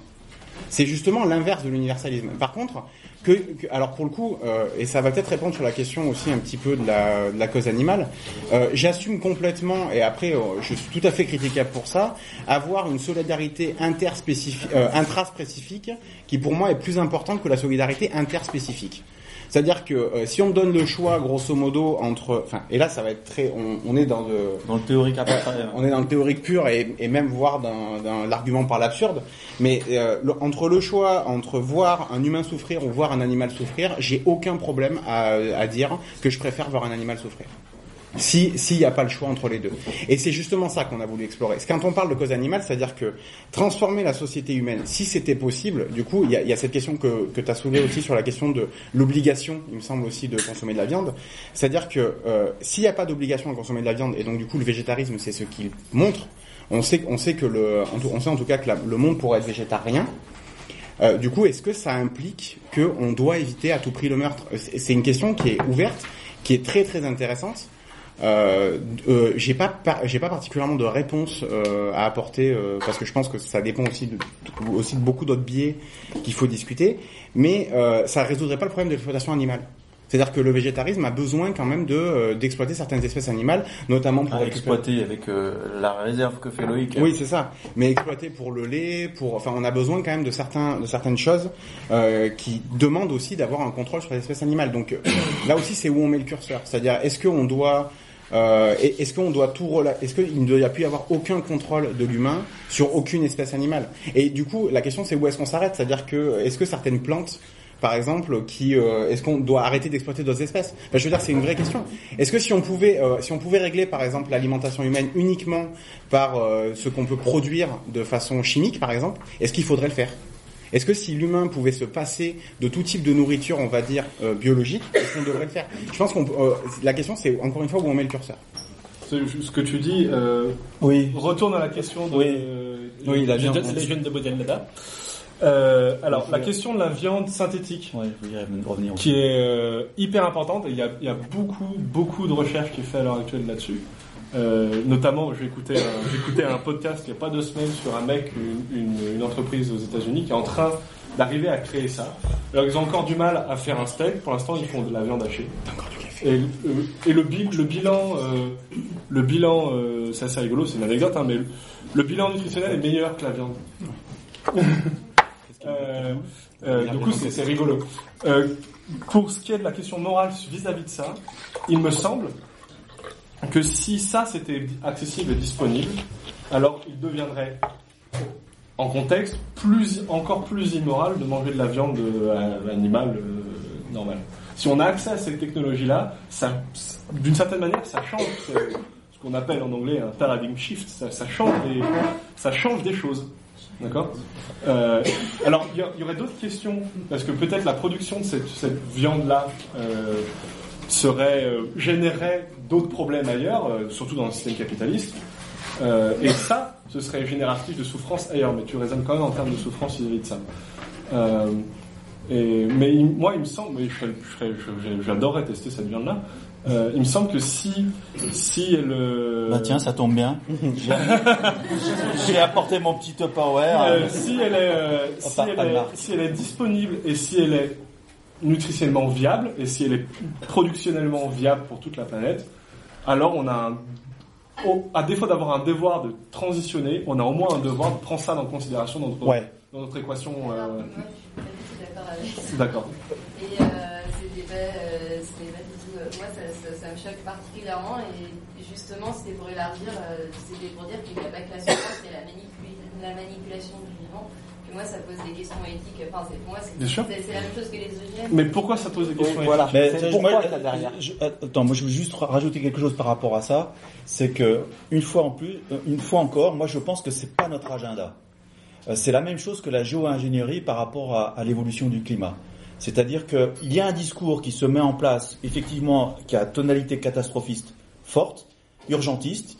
On raisonne sur des 2,5 degrés, 3 degrés. Il faut absolument agir et faire des trucs. Et ac- actuellement, ce qu'on voit mal, c'est que, en fait, dans les milieux scientifiques, il y a tout un, courant et soutenu par, euh, par des politiques et, des entreprises pour effectivement avoir des solutions de géo-ingénierie, genre euh, on va mettre de la limaille euh, de fer dans le Gulf Stream pour désacidifier. Enfin, il y a des trucs complètement, des trucs délirants qui vont faire tourner l'économie. Et pour moi, le coup de la viande de remplacement, je le mets exactement sur le même plan. Euh, alors, et du coup, du coup, là où je dis que c'est pas notre agenda, c'est qu'on nous enferme dans une question de morale, immorale, etc. Alors que moi, je pense que c'est c'est pour masquer les inégalités sociales et économiques actuelles. C'est une fausse piste euh, et c'est une enfin c'est une piste qui nous emmène vers euh, alors j'aime pas le terme de fuite en avant parce que je pense que c'est quelque part c'est nier l'évolution, mais c'est une piste qui nous emmène vers euh, bah, de nouveaux de nouveaux marchés, de nouvelles solutions techniques. Moi, la technique, ça me fait pas peur. Hein, je suis pas anti-technique. Euh, alors après, on a discuté un petit peu des outils. Euh, ben, alors est-ce que la bombe atomique, c'est un outil euh, Mais, à ouais. mettre Ouais, enfin bon, c'est, c'est- enfin c'est encore un, un gros débat. C'est un gros débat épistémologique parce que euh, je le mettrai pas sur le même plan que l'outil charrue ou, ou l'outil euh, char. Euh, mais je pense qu'il y a quelque part, il y a un agenda là-dessus, et c'est pas hasard, c'est, qu'il y a des grands groupes, euh, bah, Google, non, qui sont sur ces, ces histoires de, de, de, de viande artificielle ou choses comme ça. Moi, c'est pas Google, mais c'est. euh, Enfin, ce qu'il dit là, enfin, je suis complètement d'accord avec toi. hein. De- J'ai pas envie de transmettre l'impression que que euh, qu'il n'y a pas que qu'il a pas une question politique derrière. C'est même Pas social. Ouais, social, enfin, social, politique, enfin, et c'est évident que cette solution-là va, cette technique-là, si on doit effectivement passer à la viande euh, synthétique, va être inhéremment, oui, ça se dit pas, c'est pas grave, euh, euh, va être de manière complète capturée par le capitalisme et euh, Ah, c'est pas capturé, c'est, c'est, c'est, c'est lui qui le porte. C'est, enfin, comme la discussion sur la non, manipulation. mais ça c'est différent. Mais Là, on est en train de retomber sur la question de la morale de l'outil, en fait. Enfin, pour moi, au fond, elle est là, quoi. C'est-à-dire que, Ah, il y a quelqu'un, oui. y a- ouais, ouais. Ici, avant. Ouais, ouais. Parce qu'autrement, là. À moi Oui, oui. Ah oui. Alors, euh, alors, c'était pour revenir euh, sur. euh, alors, moi j'ai du mal, c'était trop long pour moi. Pas le de fil- pas de fil dans les idées. Du coup, je voulais plutôt parler de cette histoire de Wolfgang là, qui dit qu'en fait, euh, en fait euh, les animaux ils peuvent pas s'émanciper d'eux-mêmes, donc du coup, euh, voilà, boire. Et en fait, moi à Paris, là, dernièrement, je suis allée à une conférence. En fait, c'est des personnes qui, euh, qui sont plutôt sur le droit et l'égalité animale. En fait, c'est leur voilà. Et du coup, en fait, le, le- le titre le, le terme en fait de, de cette conférence, c'était résistance animale en fait. Et en fait, il existe bien et belle en fait une résistance animale en fait dans, dans, dans plein d'espèces. Et même, euh, il y en a qui s'organisent pour euh, la guérir. Elle disait que dernièrement aux États-Unis, il y a des singes qui se sont euh, libérés en fait euh, de labo à plusieurs. Ils sont organisés, ils sont, ils sont, ils sont sortis. Euh, hier sur euh, euh, en fait, ça veut dire qu'en fait, ça, un acte de résistance, c'est aussi une manière de, en tout cas, enfin, je veux dire, euh, c'est quand même une manière de, de s'éman- s'émanciper et s'évader aussi. Donc les animaux sont capables, en fait, eux-mêmes d'avoir ce, ce truc-là. Comme hier, en fait, j'ai regardé sur une vidéo, en fait, il y a un poulpe, en fait, qui s'évade de- des aquariums, qui sont très très forts, c'est des animaux très très intelligents, en fait. Et du coup, ils arrivent à s'évader, ils ne veulent pas être enfermés, et même ils arrivent à détruire euh, par les jets d'eau, euh, enfin, je sais pas comment ils font là, des, euh, des halogènes parce que ça les emmerde et tout, et en fait, ils ont quand même, enfin, je veux dire, moi je pense que, pas. il me semble que ce truc-là d'émancipation, il n'est pas vrai, en tout cas. En tout cas, Ça dépend ce qu'on entend par oui, émancipation. voilà, mais par exemple, il y a des actes de résistance. Bah, les animaux ne veulent pas mourir. En Mais- tout cas, ils évident. ne veulent pas être attrapés, ils se débattent. En tout cas, ils ont la volonté de ne pas vouloir enfin, ne pas mourir. Et ne pas être faim. Et c'est ça, et ça, je. c'est- Non mais on le nie pas, hein. on, on le nie pas. Hein. Oui, mais alors, Non, non, mais alors, et- et- et- euh, ouais, mais ce que, enfin, Bah oui, c'est que. enfin, Vas-y, vas-y, François. non, mais alors, du coup, sur, la- alors, Mais la résistance, la révolte, enfin la résistance et après la- l'émancipation en tant que projet construit et collectif, pour moi c'est des choses différentes. Hein. ouais, et puis moi, j'aurais plusieurs nuances sur les animaux. C'est-à-dire que, euh, de la même les façon autres que, espèces, hein. Ouais, mais le problème c'est que les autres espèces, euh, on peut pas vraiment comparer la cognition des grands singes, du poulpe, on peut même prendre le loup, le dauphin. Il y a, il y a, une, cer- il y a un certain nombre d'espèces sur la planète effectivement qui sont extrêmement intelligentes et sur lesquelles on pourrait, enfin, moi on avait eu ce débat là il y a quelque temps euh, sur euh, les grands principes qui différencient justement l'homme de l'animal et moi j'ai tendance à penser que non. Je veux dire, on, on- les, trois grandes choses qu'on va donner sur euh, les différences de l'homme et l'animal, grosso modo en épistémo, ça va être la capacité à avoir un langage abstrait, la capacité à avoir conscience de sa propre mort. Et le troisième exemple, c'est alors, et- hein? Oui, c'est la capacité à se reconnaître. Donc du coup, on sait que, par exemple, on a déjà vu des suicides dans un certain nombre d'espèces. On, on- le- il y a le- l'effet aussi cimetière des éléphants qui est euh, assez connu. Sur la capacité à avoir un langage abstrait, euh, les dernières études sur les dauphins sont assez nettes sur le fait qu'ils sont capables d'avoir de l'abstraction du langage. On pense aussi de plus en plus que c'est le cas du loup, qu'il est même capable d'avoir des transmissions, qu'il y a quand même, il y a potentialité des transmissions de culture de génération en génération. Donc si, euh, je, je suis pas du tout en train de dire que l'humain est au-dessus de l'animal ou qu'on peut prendre toutes les, toutes les espèces animales de la même façon. Mais si on prend par exemple le poulpe qui s'évade, la, la vraie question qu'il faudrait se poser peut-être derrière euh, ça, c'est est-ce que si on lui donne toutes les conditions pour qu'il soit bien euh, en termes de nourriture, d'espace, de luminosité, des choses comme ça, est-ce qu'il voudra quand même s'évader? Et ça, c'est peut-être aussi une question qu'il faut se poser. C'est pas tout, et c'est là où il y aura une nuance. Se poser à nous. Ouais, à, à nous, nous se poser, voilà. Mais Bah, on peut la poser à lui en faisant l'expérimentation. oui, c'est ça. Non, mais ça marche aussi. Non, mais ce que je veux dire, c'est que ça, par exemple, pourquoi, pourquoi on peut pas se poser la question à nous dire, En fait, c'est clair. Enfin, en fait, apparemment, c'est maintenant, c'est assez clair que les animaux souffrent, machin. Enfin, je comprends. En fait, j'ai du mal à comprendre. mais pas tous. dire- je- Enfin, Mais c'est- quoi, en fait, Non mais Ben voilà, non mais on est complètement d'accord. Il y a une question des connaissances qu'on a. Non mais c'est là, la- c'est là la difficulté où on est piégé par le langage et d'une certaine façon euh, par le langage et par les catégories qui ont été euh, définies auparavant. Quand on dit animal et être humain, euh, ça fait deux grandes catégories strictes, alors qu'en réalité on se rend compte, et y compris, c'est ce que j'ai trouvé remarquable en travaillant notamment euh, sur Reclus ou, même Kropotkin, c'est que en fait il y a, y a, euh, c'est beaucoup plus pluriel que ça. Euh, les catégories sont, sont beaucoup plus euh, flexibles. Euh, sauf que euh, à un moment donné, euh, il y en a qui ont plus de capacité que d'autres, y compris dans un projet collectif, et que par conséquent, effectivement, à un moment donné, euh, ben, est-ce qu'on peut mettre dans la même euh, dans la même boîte euh, l'araignée, la vermine, l'abeille qui fait du miel et l'être humain? Parce qu'on est piégé par animal et non animal. On est piégé par ces catégories-là. Donc moi je dis, c'est pas les catégories qui sont importantes, c'est le projet, c'est l'émancipation, c'est pas la même chose. Et là, à ce moment-là, on se rend compte que, que effectivement, il peut y avoir des actes de résistance ou de fuite de la part des animaux, des formes d'intelligence, etc. Et je dis, et après, c'est quoi l'étape suivante? Moi, c'est ça, et moi, c'est ça qui m'intéresse l'étape suivante. C'est-à-dire, pour comment on fait pour sortir de, de, de la religion? Comment on fait euh, pour sortir du capital? Comment on fait pour sortir des guerres? C'est c'est ça. Et, je- et sur ce projet-là, euh, euh, peut-être que les animaux ont, des choses à nous apprendre, mais je pense que euh, la balle est un peu dans notre camp. Voilà, je, je sais pas si. Puis il y a une. Déjà pour les animaux, pour les animaux et les autres espèces, moi ce qui me dérange c'est que quand j'essaye de, les comprendre, j'ai tendance à interpréter et donc soit je vais interpréter euh, euh, les associant à mes propres émotions, soit Mmh. euh, je vais Ouais. les déguiser euh, selon. euh, Ouais, ou, surévaluer leur intelligence. Voilà, surévaluer ou sous-évaluer. Donc ça déjà je trouve ça très difficile. Par exemple, bah, Ouais, c'est comme le chat. du poulpe, il s'en va ou il s'enfuit, par exemple. bah, c'est- Mm. Tout à fait. Non, mais il y a beaucoup Après, il y a qui prouvent en fait que, tu vois, euh, Tu pro- euh, Par exemple, c'est sur la euh, preuve, attention. pour le- tu, tu parlais des, Euh, des, des animaux marins, euh, il y, a, il y a plein de, de spécialistes qui faisaient des spectacles de dauphins et qui ont arrêté le métier parce qu'ils se faisaient agresser euh, régulièrement par les dauphins euh, avec de la violence. Donc euh, euh, voilà, ça, je c'est ça. Ah oui, Mais, euh, c'était juste pas neurologique et qu'on ressent la même chose. Enfin, c'est prouvé. hein. Oui, mais alors, si je peux, non, je suis pas dans une Attends, il faut terminer. Puis il y a une question, parce que vu que les réponses sont C'est pas, c'est pas. Une question, oui. Euh, fini, fini, fini, fini. Euh, je voulais juste donner une référence, c'est un, un bouquin qui s'appelle euh, De l'influence de l'odeur des croissants chauds sur la bonté humaine.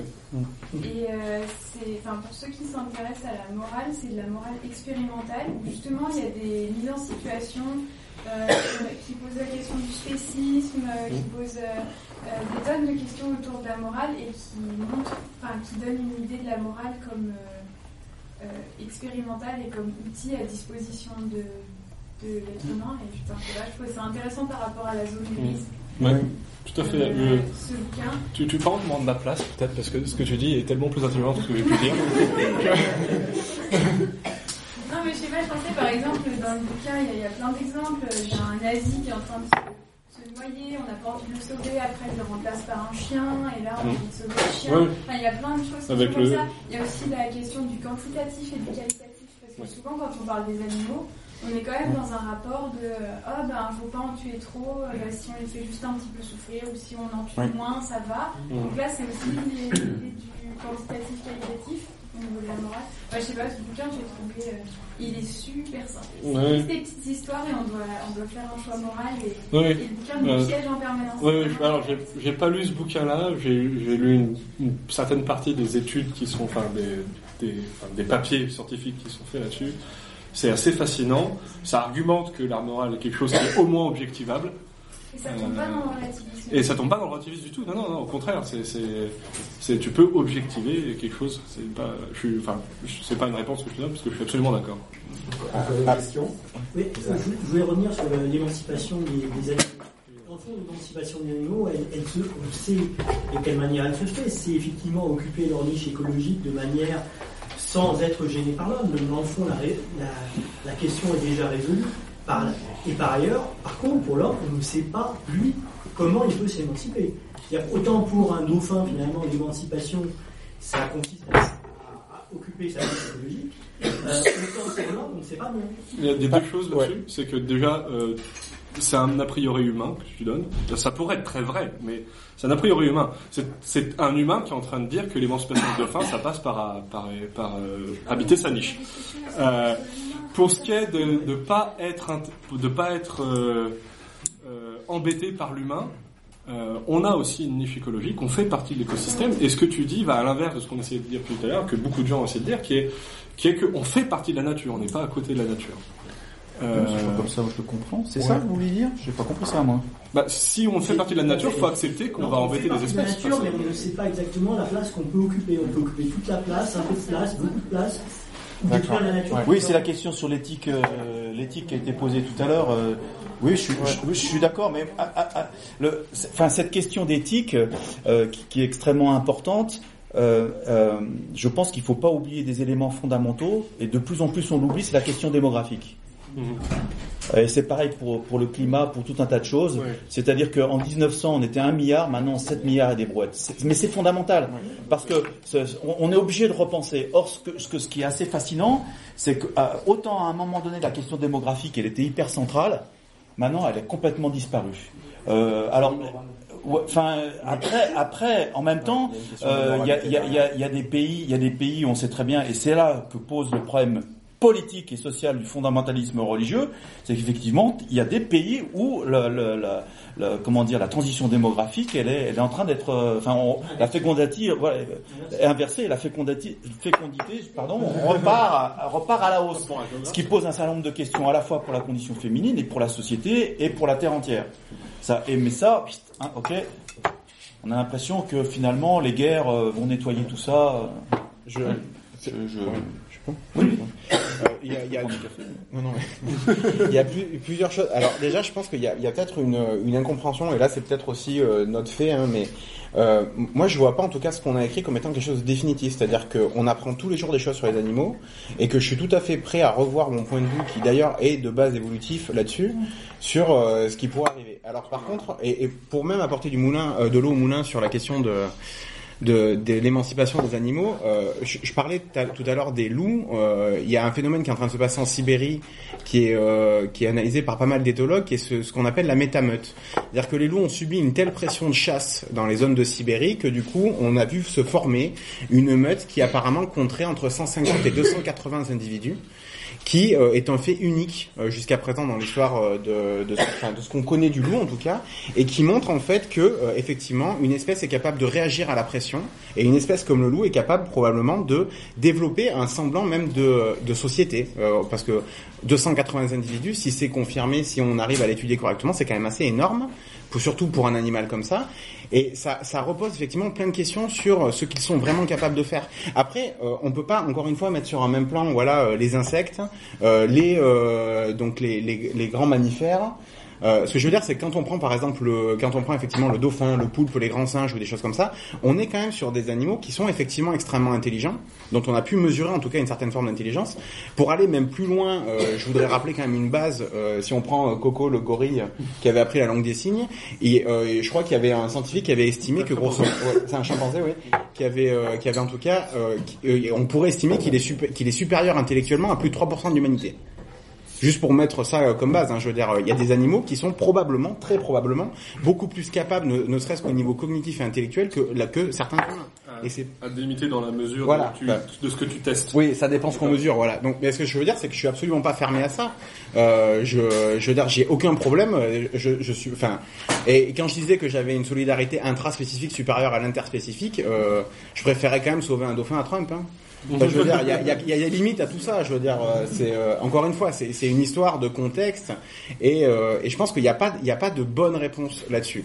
Mais plus important, c'est que euh, nous, c'est une tentative de dialogue qu'on a voulu mettre en place, et surtout de pas tomber encore une fois dans euh, dans l'argument d'autorité. Et il y en a quelques-uns qui ont commencé à un peu là, à sortir, j'ai l'impression. C'est la question de euh, si c'est, par exemple, si ça ne vient pas de la nature, c'est pas bien. Et ça, j'aimerais, enfin, pour le coup, c'est une vraie question derrière que, que je me pose en permanence. Pourquoi?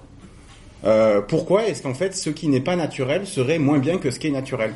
Est-ce que, par, euh, par exemple, je sais pas si en a en entendu parler, mais je pense forcément un peu de des, ce qu'on appelle les cultures hydroponiques.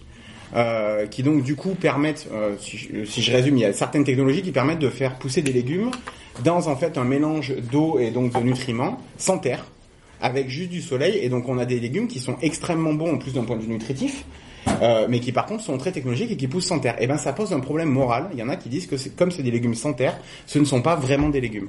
Ben, je veux bien entendre l'argumentation qui va derrière. Au nom de quoi Au nom de quoi Si technologiquement on arrive à faire quelque chose comme ça, est-ce que ça serait quelque chose qui serait mauvais Est-ce que l'outil en lui et donc pour, je vais finir sur l'outil et c'est une question qui se pose derrière. La bombe atomique, euh, est-ce que c'est un outil? Moi j'aurais tendance à dire que la relativité générale c'est l'outil. C'est-à-dire en fait cette théorie qui permet de de euh, d'exploser l'atome qu'on le mette d'ailleurs dans la fusion ou dans la fusion, euh, dans la fusion ou dans la fission, et c'est pas du tout la même chose, mais bon, euh, c'est- l'outil il est là. Alors effectivement, on pourrait euh, arguer que c'est un outil qui a, qui est moralement mauvais. Mais moi j'ai tendance à penser que l'outil n'a pas de morale, effectivement. Que, euh, que en fait c'est ce qu'on en fait. C'est-à-dire que la fusion nucléaire, la fission nucléaire, ça nous a amené euh, Tchernobyl, ça nous a amené euh, Fukushima, ça nous a amené effectivement Hiroshima et Nagasaki. Quoique il y en a une à fusion, il me semble. Euh, mais Ah. bon. Enfin, en tout cas, ça a amené énormément de mauvaises choses.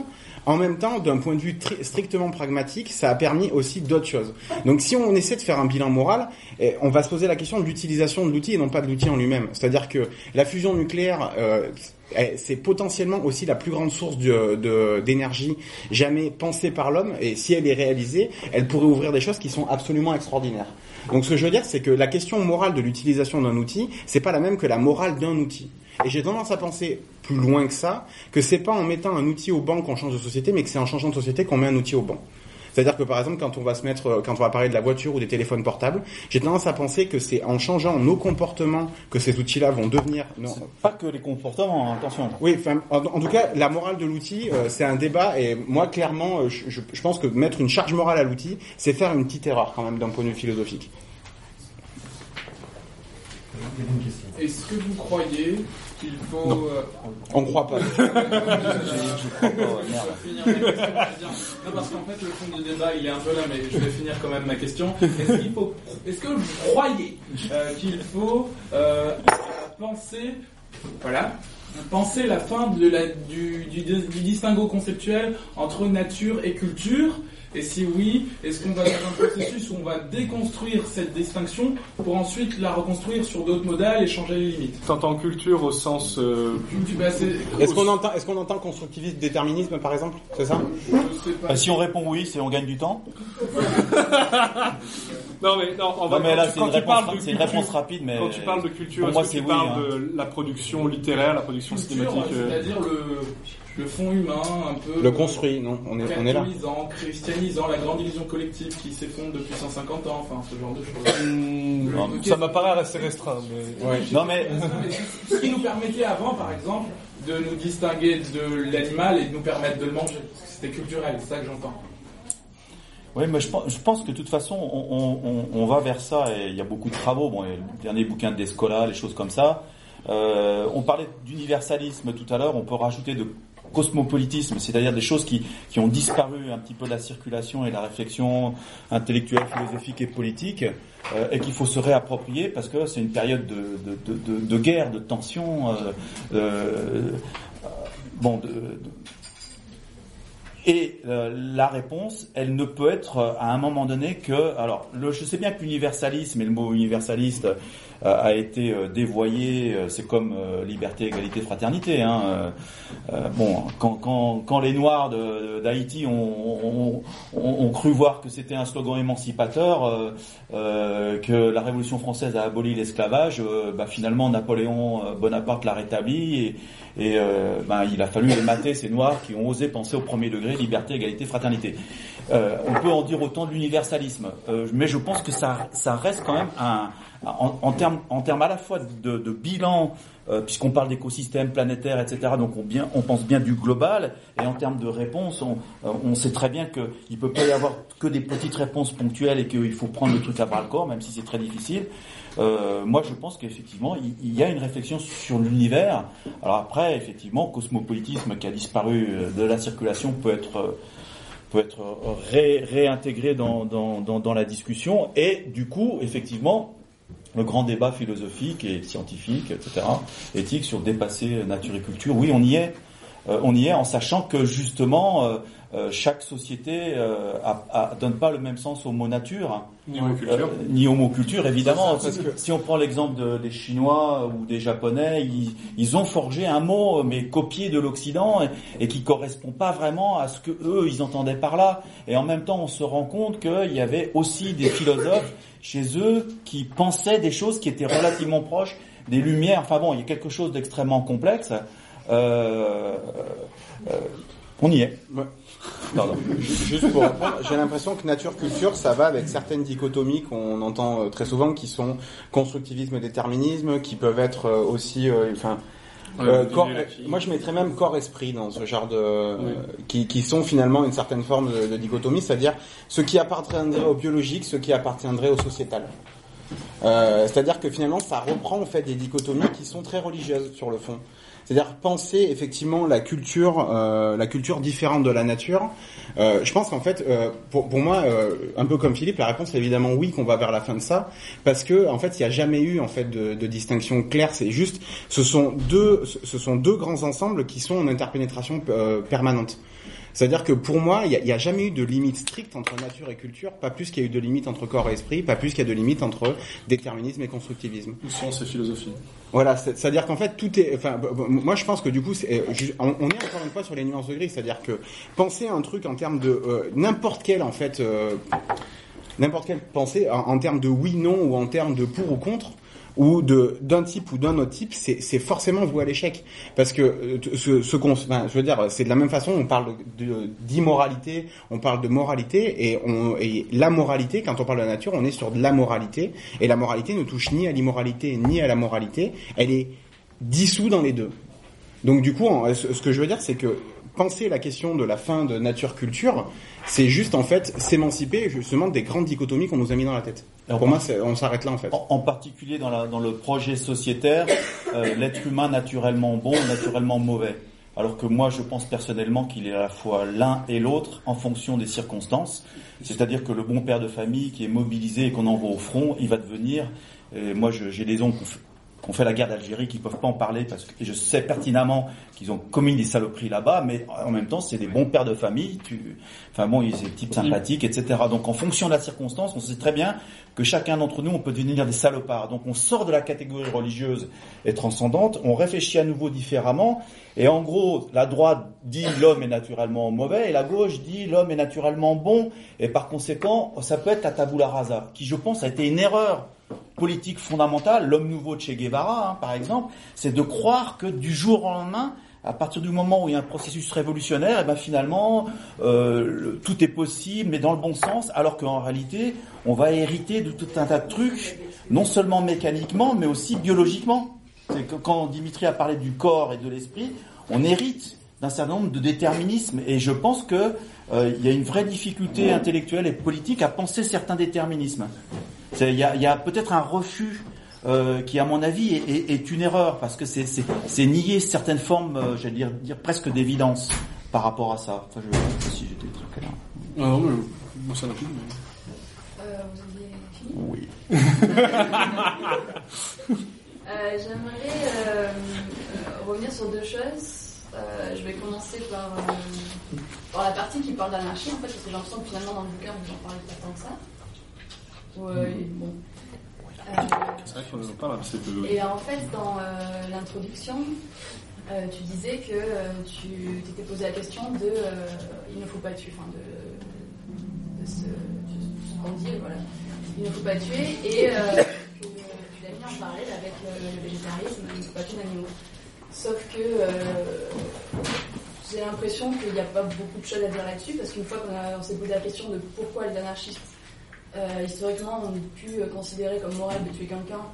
Et pourquoi euh, quelqu'un mange de la viande trouve ça moral de manger de la viande Euh, Dans un cas, c'est parce que euh, on considère que euh, on tue un oppresseur ou quelqu'un qui nous veut du mal. Et dans l'autre cas, j'ai jamais entendu personne qui aime manger de la viande et qui dit qu'il mange de la viande parce qu'il a peur de se faire tuer par la vache, par exemple. Euh, du coup, je sais pas. Ça veut dire qu'on a le droit de manger les prédateurs? Euh, je sais- non, mais la question c'est qu'il y a un autre cas, le, le fait de manger de la viande, c'est que ça n'a jamais été justifié par le fait, euh, pour les mêmes raisons que le fait qu'on pourrait dire euh, moi je veux bien tuer un être humain dans telle condition, euh, c'est des conditions complètement différentes. C'est l'émancipation. Oui. Ça émancipe pas.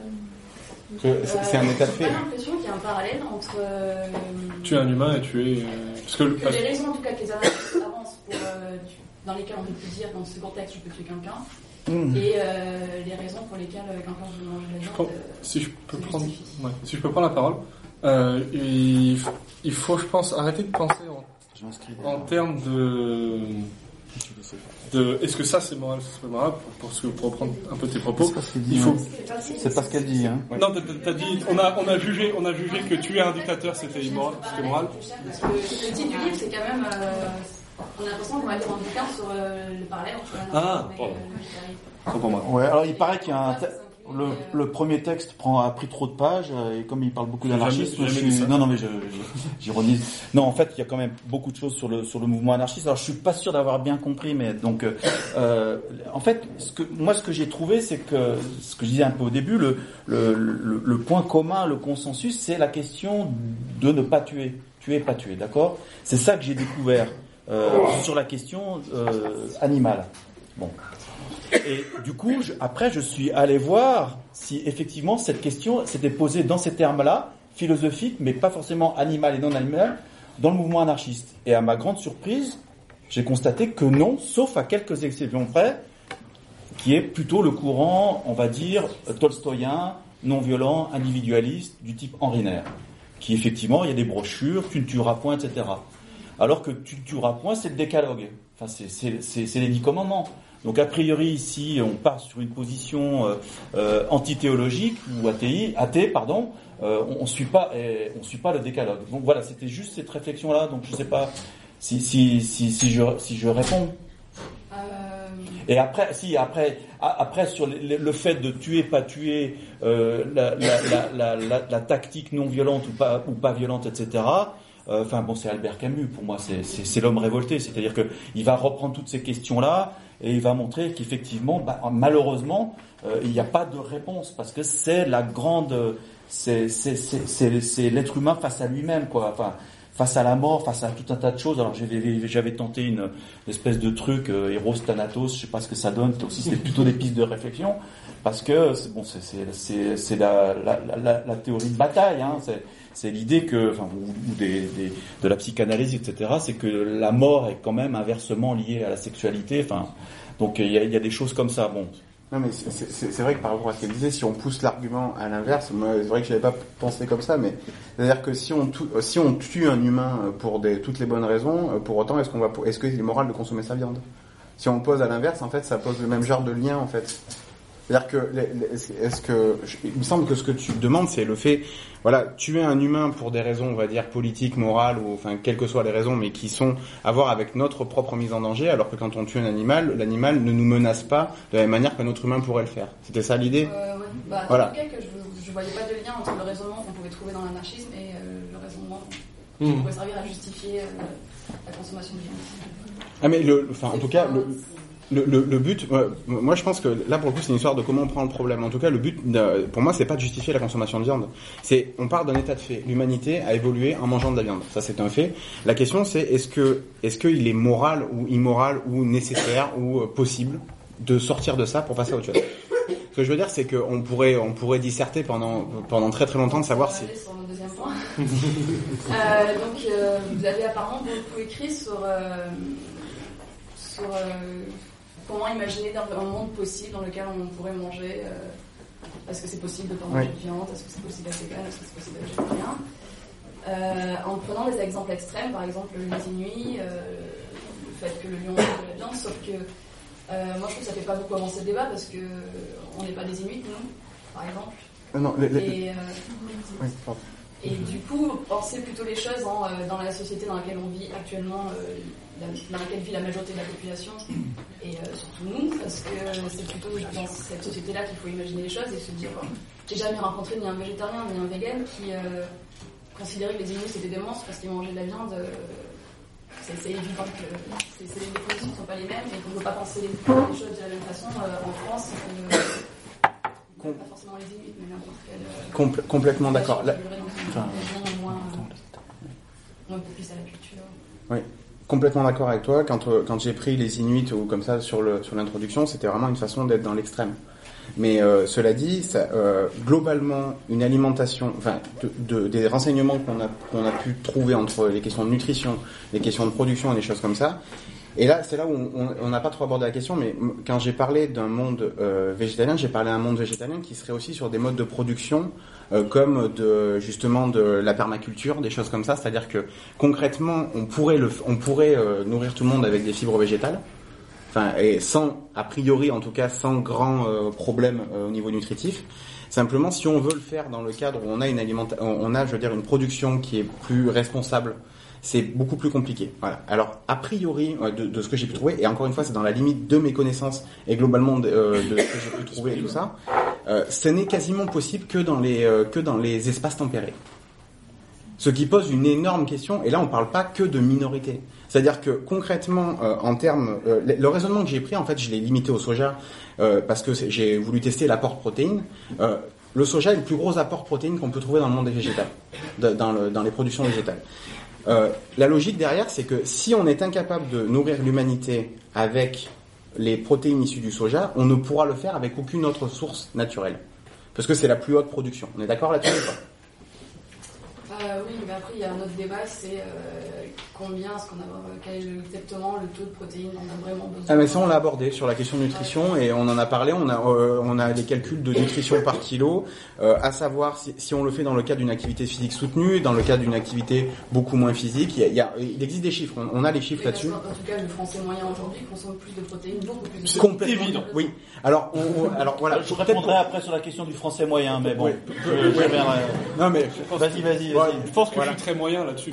Mais non, non, mais ce que, ce que je veux dire, c'est qu'il y a des choses sur lesquelles on est, on est évidemment d'accord-. Il y a une surconsommation de viande, mais euh, cela dit, cette surconsommation de viande, elle n'est pas partout. Voilà, c'est peut-être Eh ben, là-dessus- oui. Voilà, c'est-à-dire que c'est, euh, la surconsommation, et- c'est pas la planète qui surconsomme la viande. C'est une certaine partie de la population mondiale qui surconsomme la viande, et c'est une nuance qu'il faut garder quand même, qui est super importante.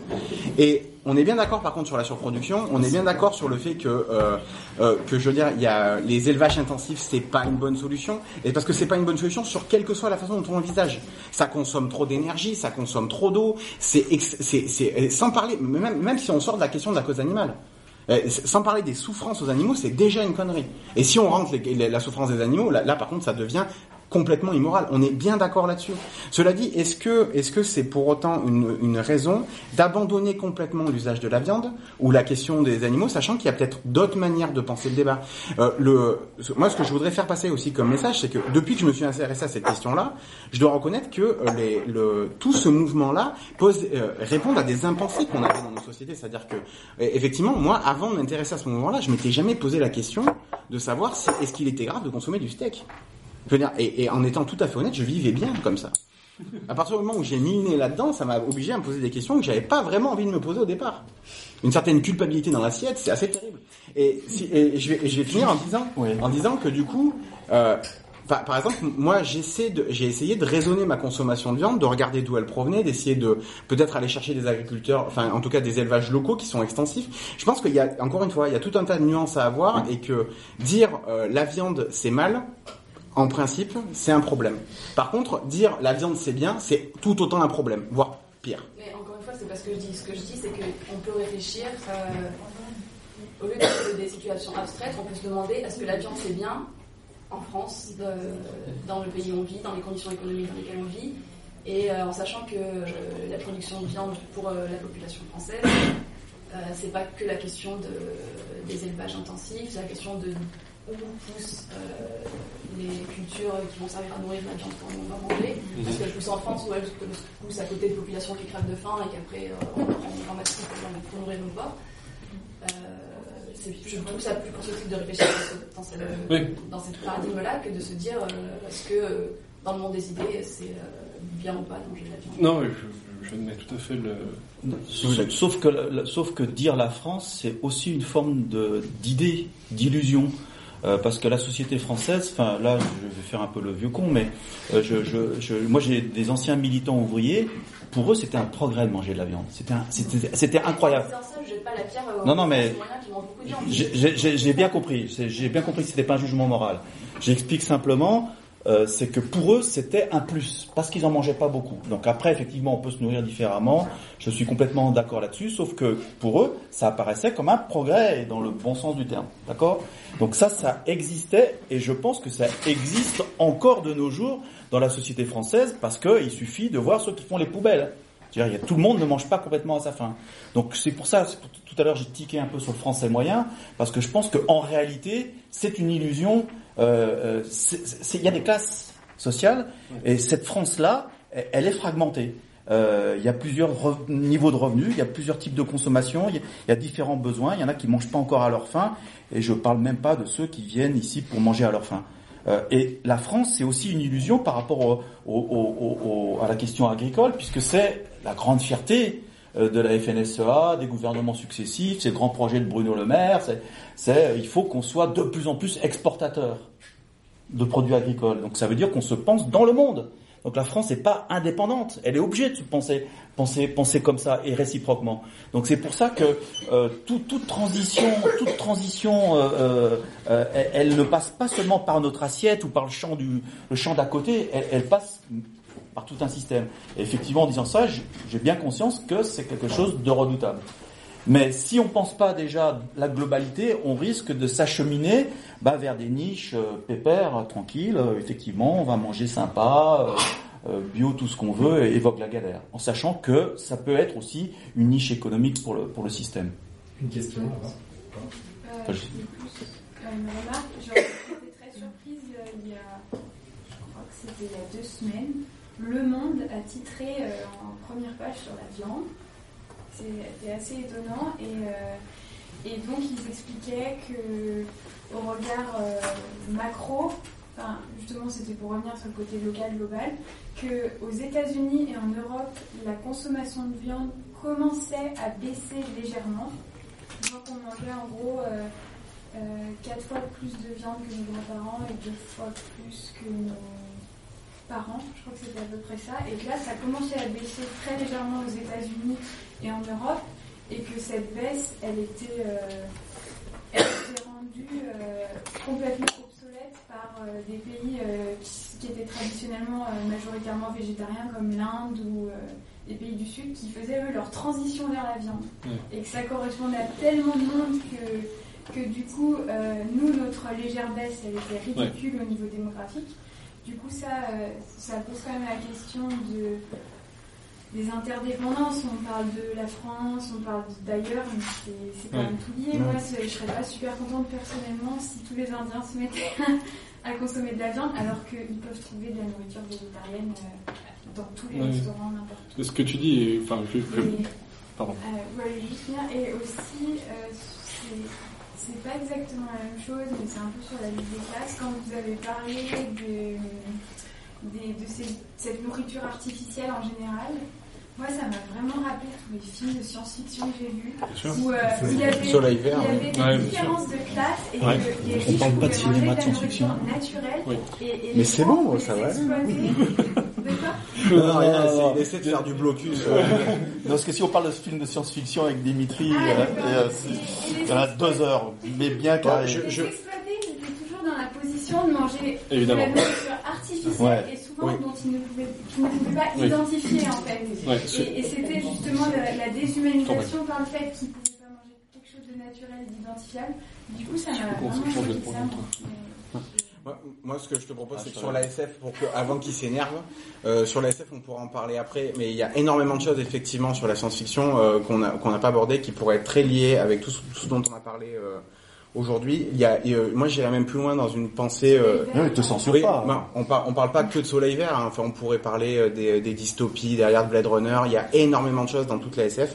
Et récemment, en plus, on a une SF complètement post-apocalyptique qui pense l'extinction euh, d'une grande partie du biotope terrestre, Mad Max par exemple, euh, qui, euh, qui, qui est extrêmement exploitable à mon avis pour les débats qu'on a là.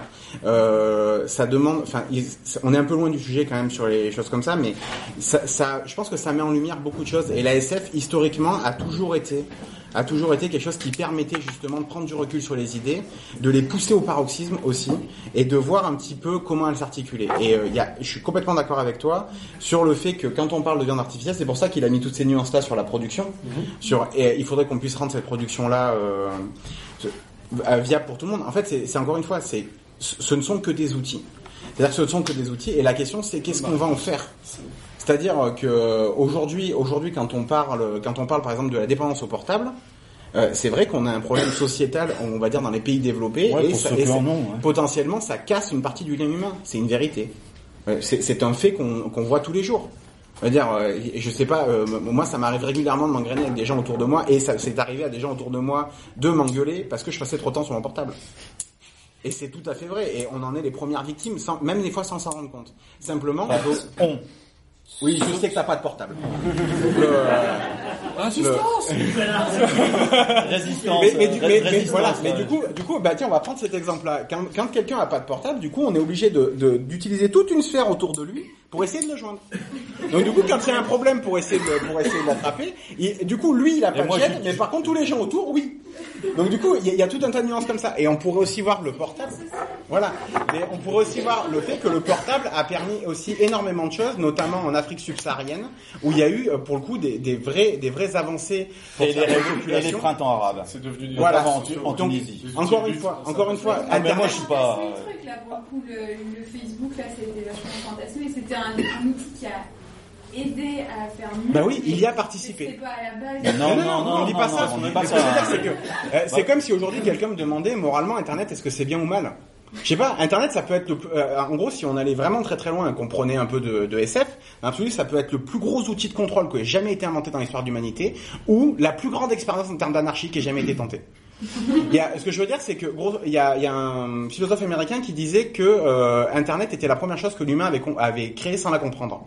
Et je crois que c'est à peu près ça, c'est-à-dire que Internet, en, en tant que tel, c'est un outil qui est potentiellement euh, peut-être la chose qui nous permettra tous de nous libérer, ou quelque chose qui va nous, nous pousser dans la, dans la contrainte la plus extrême. Il saura ce qu'on en fait. Donc euh, du coup, J'ai une je- adresse électronique. On s'éloigne un peu de la viande, mais de, de la question Euh, aux je- pour, pour rebondir un peu sur ce que tu dis aussi, je suis tout à fait d'accord avec ce que tu as dit. Euh, salut.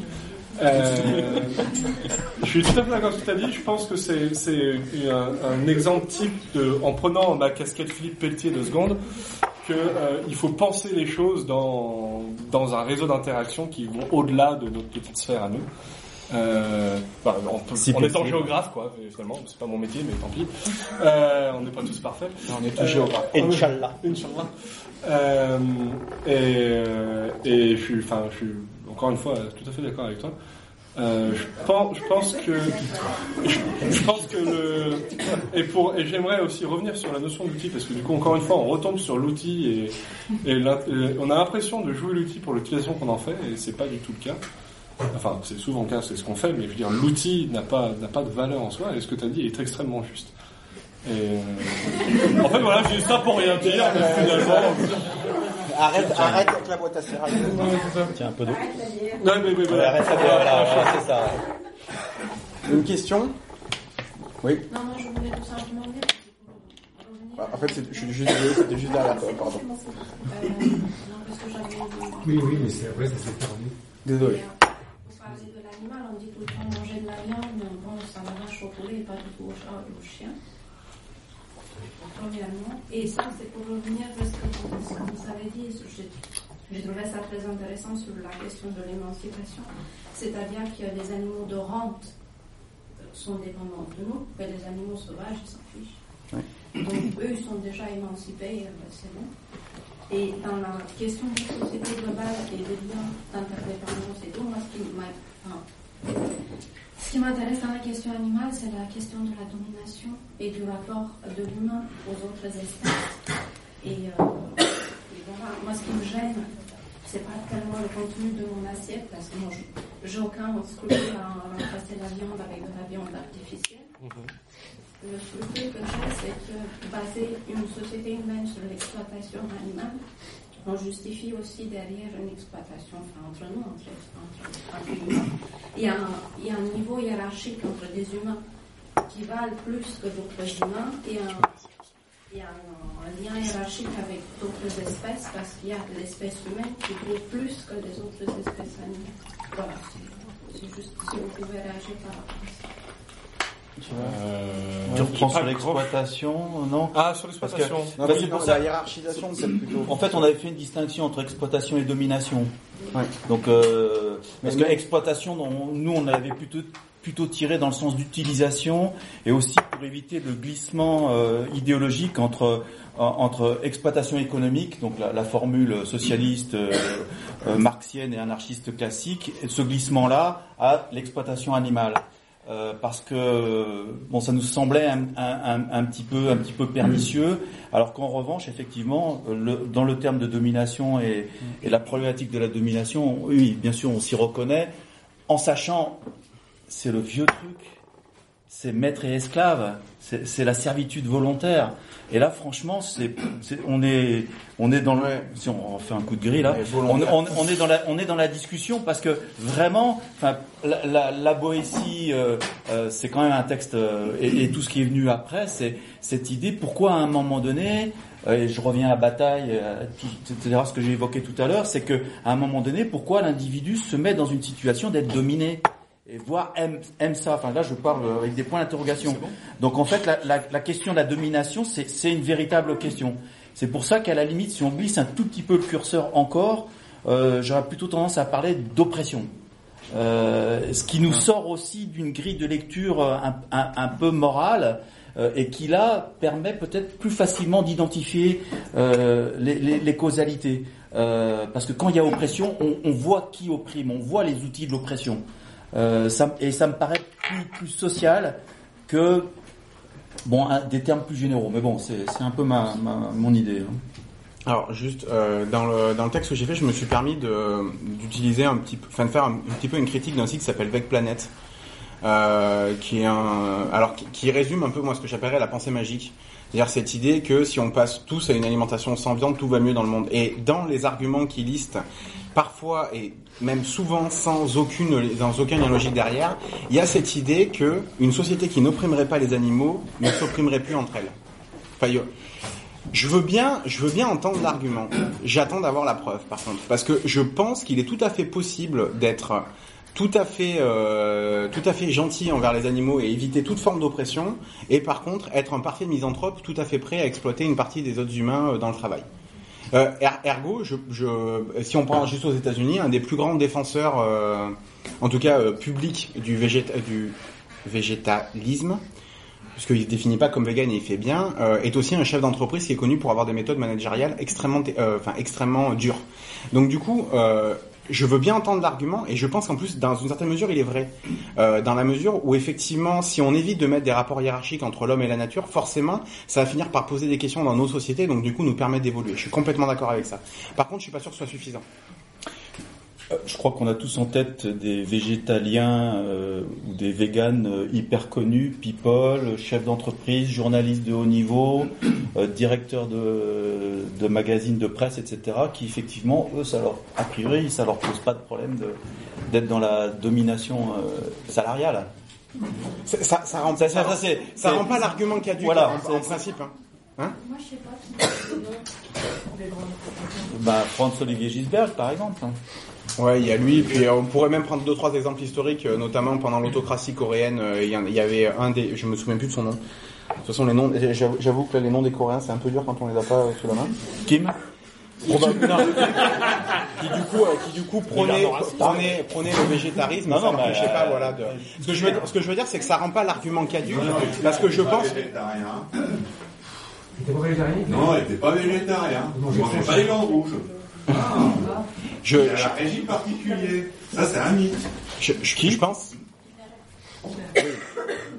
Non mais je, je, je, je pense, je pense, voilà, je, je pense qu'en fait ça rend pas l'argument caduque, mais par contre c'est pas une condition suffisante pour qu'on arrive à une absence d'exploitation entre les humains.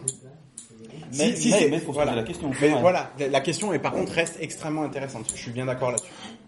Et c'est pour ça que là on va rentrer. on- Le végétarisme n'est pas suffisant si on pense cette condition-là. Voilà. Bah, Pour moi, le véganisme, c'est plus une revendication politique. Oui, absolument d'accord. Oui, on est bien d'accord. L'important c'est de savoir, euh, oui, voilà. Non La mais place de l'homme exactement. dans la société humaine et dans la société, enfin, dans, dans la nature en général. Mais, mais c'est pour ça qu'en fait, mo- moi, si je devais dire, voilà, où j'en suis, euh, enfin, là-dedans, c'est que je trouve que le combat qui est mené par le véganisme est extrêmement intéressant. Je, par contre, ce qui va m'énerver, c'est ses méthodes. Euh, et, et du coup, non, non, mais voilà, ce que je veux dire, c'est qu'il il a au moins le mérite d'a- d'amener des impensés de nos sociétés, très clairement. Et du coup, il permet de poser des questions qu'on s'était pas forcément posées avant. En tout cas, que moi, je m'étais pas posé avant. Euh, je peux pas généraliser pour l'ensemble, mais euh, non, non, mais c'est vrai. Ouais, ouais. Ah non, mais- Euh, mais par contre, par contre, les méthodes, les, les méthodes qui pour le coup vont, vont rappeler au contraire des heures un peu sombres de l'histoire où on commence à se mêler de ce que fait, ce que font tous les autres et à imposer une façon de penser, ça par contre ça va me gêner. Et ça va me gêner à un tel point que je risque d'avoir des réactions qui- euh, quasi opposées de, de façon, euh, voilà. Si je veux réagir juste à ça, à Hmm? imposer une façon de faire aux autres, enfin notre société, enfin, moi je suis très sensible sur la question des abattoirs et à la question des gens travaillent dans les abattoirs. Mhm. Pas, pas tellement pour les animaux, mais pour les gens qui travaillent là-dedans. Et je me dis, notre société impose, enfin, est même contente qu'il y a, qu'il y a des gens qui font ce genre de travail. Parce que qui d'entre nous voudrait tuer lui-même son, sa vache ou je sais pas. Ou des éleveurs. Oui. Ah, ils tuent pas, ils. Non, non, non. Ils ont pas le droit. Ils ont plus le droit, euh, mais ils l'avaient, mais bon. Ils peuvent le faire. Les lapins, par exemple. Une question là. Avait- Le, le, le problème, c'est quand même. Avec vous, oui, c'était vous avant, non Ouais. Donc ça, on Ah oui, gens. désolé. Mais- Non, mais on pose ces questions. Ah oui, mais ça fait un peu la, la deuxième fois c'est- c'est question- moi, je, je connais, je connais rien à beaucoup de choses de ce qui se sont dit, mais ça me rappelle deux ou trois choses. La question, euh, j'ai peu de questions de connaissances d'ethnologie, mais il me semble que le principe de tu ne tueras pas, euh, entre autres, est valable dans toutes les sociétés, même les plus anciennes qui ont été connues et étudiées, simplement au nom même du pouvoir, euh, pour que le groupe puisse continuer à exister. Après, pour, compenser ça, vous avez pour, organiser un certain nombre de choses qui étaient pour le coup des, des rites sacrificiels, derrière, pour effectivement compenser ça, mais qui pour le coup, ils intégraient, ils, transmutaient un peu cette notion de tu ne tueras pas, inscrite dans un rituel qui permettait aussi de donner sens à l'ensemble de leur gestion de, vie. La, deuxième chose, j'ai été, euh, il y a quelques années en arrière, euh, j'ai lu euh, Le paradigme perdu d'Edgar Morin, qui nous fait donc faire un parcours sur l'évolution de la vie depuis l'apparition de l'homme sur Terre, comment il s'organisait dans les sociétés et l'hypercomplexification de la vie en société actuellement, et comment un certain nombre de choses, depuis les hommes cueilleurs, puis chasseurs, et puis après organisés, ont pris après un certain nombre de places dans la société, dans l'évolution de la vie sur, euh, sur Terre, puisque c'était ce qui était étudié, sur entre autres après l'apparition de la conscience et comment c'était cette apparition de la conscience qui faisait il y avait eu une espèce de classification différente qui s'était faite dans l'évolution de la vie animale, puis d'animal supérieur. Enfin voilà, c'était tout ce que j'ai entendu m'a fait beaucoup refaire ce parcours-là. Et la question de comment est-ce qu'on a besoin euh, pour euh, continuer à avoir une évolution, sachant que la vie, elle nous mène en avant, elle est une adaptation permanente, c'est-à-dire que l'homme, pour rester vivant, il s'adapte de façon relativement permanente, avec des principes bons ou mauvais, bien entendu, et qu'il adapte et qu'il essaie et qu'il déploie le pas. Et, et, ça me faisait euh, penser à le fait que, euh, face à tout ça, je me disais que le monde est vraiment trop grand pour l'homme. Et que je ne sais pas comment est-ce qu'on peut tricoter tout ça par rapport à ses objectifs. Ah, c'est sûr, ça donne le vertige. Euh, je, je, pense que c'est sur ce vertige, vertige-là, euh, qui est un peu le même vertige que la mort, que s'appuient un petit peu toutes les philosophies transcendantales et religieuses. Et re, donc, donc religieuses. Euh, donc, bon, donc c'est une vraie question. C'est une question, enfin la philosophie oui. Enfin, je, je, veux dire que les, les, les, les, les religions euh, tentent d'apporter des réponses à cette interrogation-là. Euh, or, ce sont quand même des, des outils de, de domination. Euh, après, bon, effectivement, il y a beaucoup de choses euh, sur l'anthropologie.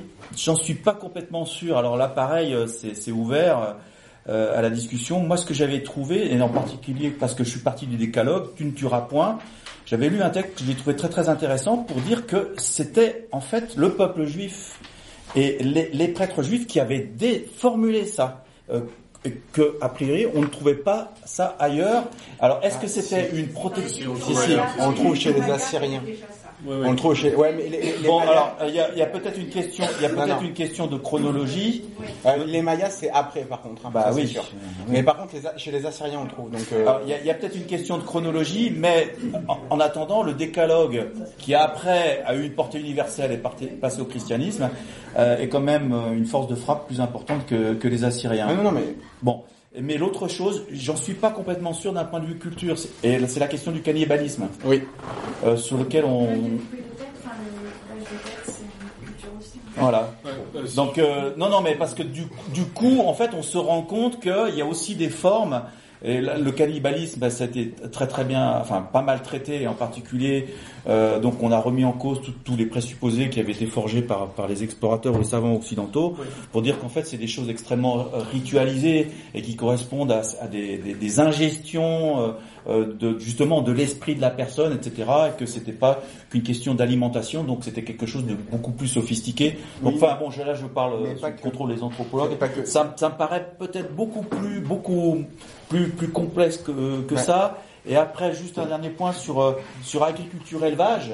En fait, euh, les, les, travaux récents montrent que euh, le séquençage chasseur euh, chasseur cueilleur, ensuite éleveur, ensuite agriculteur, en fait, il faudrait presque d'après les découvertes qu'on qu est en train de faire, il y a, en fait l'étape de l'agriculture arrive ouais. avant et en fait l'élevage est une conséquence de, de l'agriculture, donc ce qui ce qui remet en perspective un peu. C'était à croiser avec les évolutions de ce qu'on connaît sur les évolutions du climat et les migrations que ça a infligé aux populations. Ouais. Euh, ouais, sur euh, alors sur le cannibalisme, oui, mais enfin, on a vu que le cannibalisme, globalement, les anthropologues sont à peu près d'accord pour dire que l'essentiel du cannibalisme était effectivement ritualisé. Euh, ça ne veut pas dire qu'il n'y a pas du cannibalisme tout court et que ça ne veut pas dire qu'il n'y a pas des populations euh, qui ont été, euh, qu'on a pu observer qui pratiquaient le cannibalisme pour le cannibalisme. D'ailleurs, ça a donné lieu à des débats et des fois à des choses un peu. Enfin, il y, a un, film qui est sorti il y a pas longtemps qui s'appelle Green Inferno d'Eli Roth. Hein, vite fait, j'en parle vite fait dans le bouquin, qui, qui a le mérite de. Alors, il y a plein de choses à dire sur ce film qui sont, à mon avis, très problématiques, mais il pose au moins des questions qu'on n'a pas voulu se poser aussi sur la question de, l'écologie et peut-être aussi du relativisme culturel. Mais euh, déjà, voilà, euh, tu ne tueras point, non, c'est pas dans toute humanité, c'est à peu près sûr. Et ce qui, par contre, ce qui est très possible, c'est tu ne tueras point celui qui est avec toi. C'est-à-dire que évolutivement parlant, il y a, ça fait sens. Ça fait sens de ne pas tuer celui qui est dans un système d'entraide. Par contre, celui qui, euh, celui qui n'est pas dans ce système-là, c'est pas du tout un problème là-dessus. Et après, juste pour finir, euh, dans, dans la question qui est bah, posée, moi, il y a, moi, il y a deux choses qui m'ont gêné. Un, la notion de bien ou de mal sur l'évolution. Non, adapté ou pas adapté le bien ou le mal, euh, ça, ça, pour le coup, on est dans une pensée qui est purement religieuse et qui est du coup et que, du coup moi je catégoriserais comme extrêmement dangereuse parce que du coup elle pose d'avoir un jugement moral sur ce qui est une adaptation. Et du coup, il y a des, il y a, il y a simplement, il y a des évolutions génétiques qui ne font pas sens à un moment et d'autres qui font sens à un moment. Donc voilà, là-dessus. Et la deuxième chose, c'est l'idée qu'il y a un sens à l'évolution. Il n'y a pas de but. C'est-à-dire qu'en fait, c'est aussi cette téléologie qu'on va retrouver euh, dans la plupart des grandes pensées euh, religieuses d'ailleurs ou communistes, ça marche Oui, aussi. aussi. Euh, C'est-à-dire cette idée, cette idée qui a un début et une fin, celle-là, c'est une idée qui, à mon, contre laquelle il faut absolument déconstruire. C'est-à-dire que euh, le, la- la- savoir quel est, le, quel est le commencement d'une chose, à la limite, ça peut être pertinent pour savoir où est-ce qu'on va ou des choses comme ça, mais sauf que le où est-ce qu'on va, il n'y a pas de but à tout ça. Il y a, y, a, y a simplement une, euh, voilà, un ensemble de cellules qui va continuer à s'adapter. Et du coup, euh, penser la finalité de ces choses-là, déjà, en étant très critique, je dirais, si, même si jamais il y avait un but, on serait totalement incapable de le comprendre. Donc, donc du coup, euh, la question du bien et du mal et du but de tout ça, à mon avis, si on commence à les rentrer dans le débat, on fait une erreur. Mais d'ailleurs, enfin, quand je parlais en termes d'évolution, je ne crois pas me souvenir avoir utilisé le mot le but et la direction Oui. et le sens. Oui. Je suis restée dans l'analyse, parce qu'après tout, on ne peut Oui, c'est vrai. analyser une évolution que lorsqu'on se situe en avant ou en, arrière, en, en avant, je veux dire. Après, une fois que l'évolution a eu lieu, on fait une analyse des changements. Et c'est, moi, je n'ai jamais dit qu'il y avait eu un sens à l'évolution. Vous avez dit qu'elle avance. J'ai dit une avancée Ouais. dans le sens que, actuellement, Ouais, tel qu'on est- Il chipote. tel euh. qu'on est humain, tel qu'on est humain, c'est soit tu restes debout, soit tu restes sur place, soit tu, avances dans le sens de la connaissance. C'est la même Euh, chose. oui, et puis- Donc c'est le mouvement. Et puis parce que ça part aussi des acquis, parce que la mémoire euh, collective, elle, sert à changer les choses. Et puis il y a peut-être, moi, pour revenir, c'est qu'il y a la recherche permanente aussi, la recherche permanente d'une autre dimension du, du, destin, de ce qu'on est, Bah oui, oui. de ce dont on peut être porteur. On peut penser qu'on est porteur de quelque chose, peut-être qu'on l'est pas du tout. quoi. Mais en tout cas, cette, cette- ce, ce- ce vivant-là, ce, ce phénomène du vivant et, et de, la, et de conscience. Moi, je prends la conscience pour une espèce de dimension, comme il y a l'espace, le temps et tout, et une dimension de conscience qu'on essaye d'explorer et on se massacre depuis des milliers, milliers d'années parce que, ben, à un moment, on se dit il faut aller par là, il faut explorer par là, non, on n'a pas le droit, c'est tabou, etc. Et voilà, il y a une recherche permanente de l'humain. C'est peut-être ce qui nous différencie ben, de, de nos amis. Euh, Il y a encore trois questions. Il y a encore une question. Dommage, je ne réponds pas. Alors, euh, moi, je viens d'arriver, donc j'ai loupé. Peut-être que si ça se trouve, ça fait deux heures que vous parlez de ça. Ce que tu disais sur se mêler de la vie des autres, le problème, c'est que quand on milite, et on est quelques-uns ici à militer, je pense, on milite pour un projet de société, pas pour leur peau de son âme, ni, pour une question de cohérence personnelle. Euh, donc, on se mêle tout le temps de la vie des autres. Euh, par exemple, c'est assez rare de dire par choix personnel, euh, moi je suis antipatriarcal, pour ce qui me regarde, mais euh, si d'autres personnes font le, choix de leur côté d'opprimer leurs femmes et leurs enfants, bon, bah, c'est leur vie. Enfin, leurs femmes et leurs enfants, guillemets. Euh, les femmes et les enfants qui sont dans leur entourage. Donc, euh, comment... euh, si on dit il y a oppression, Ben, je, je vais... c'est- ça cesse d'être un choix personnel. Non, mais je vais juste répondre. J'ai pas dit, j'ai dit imposer.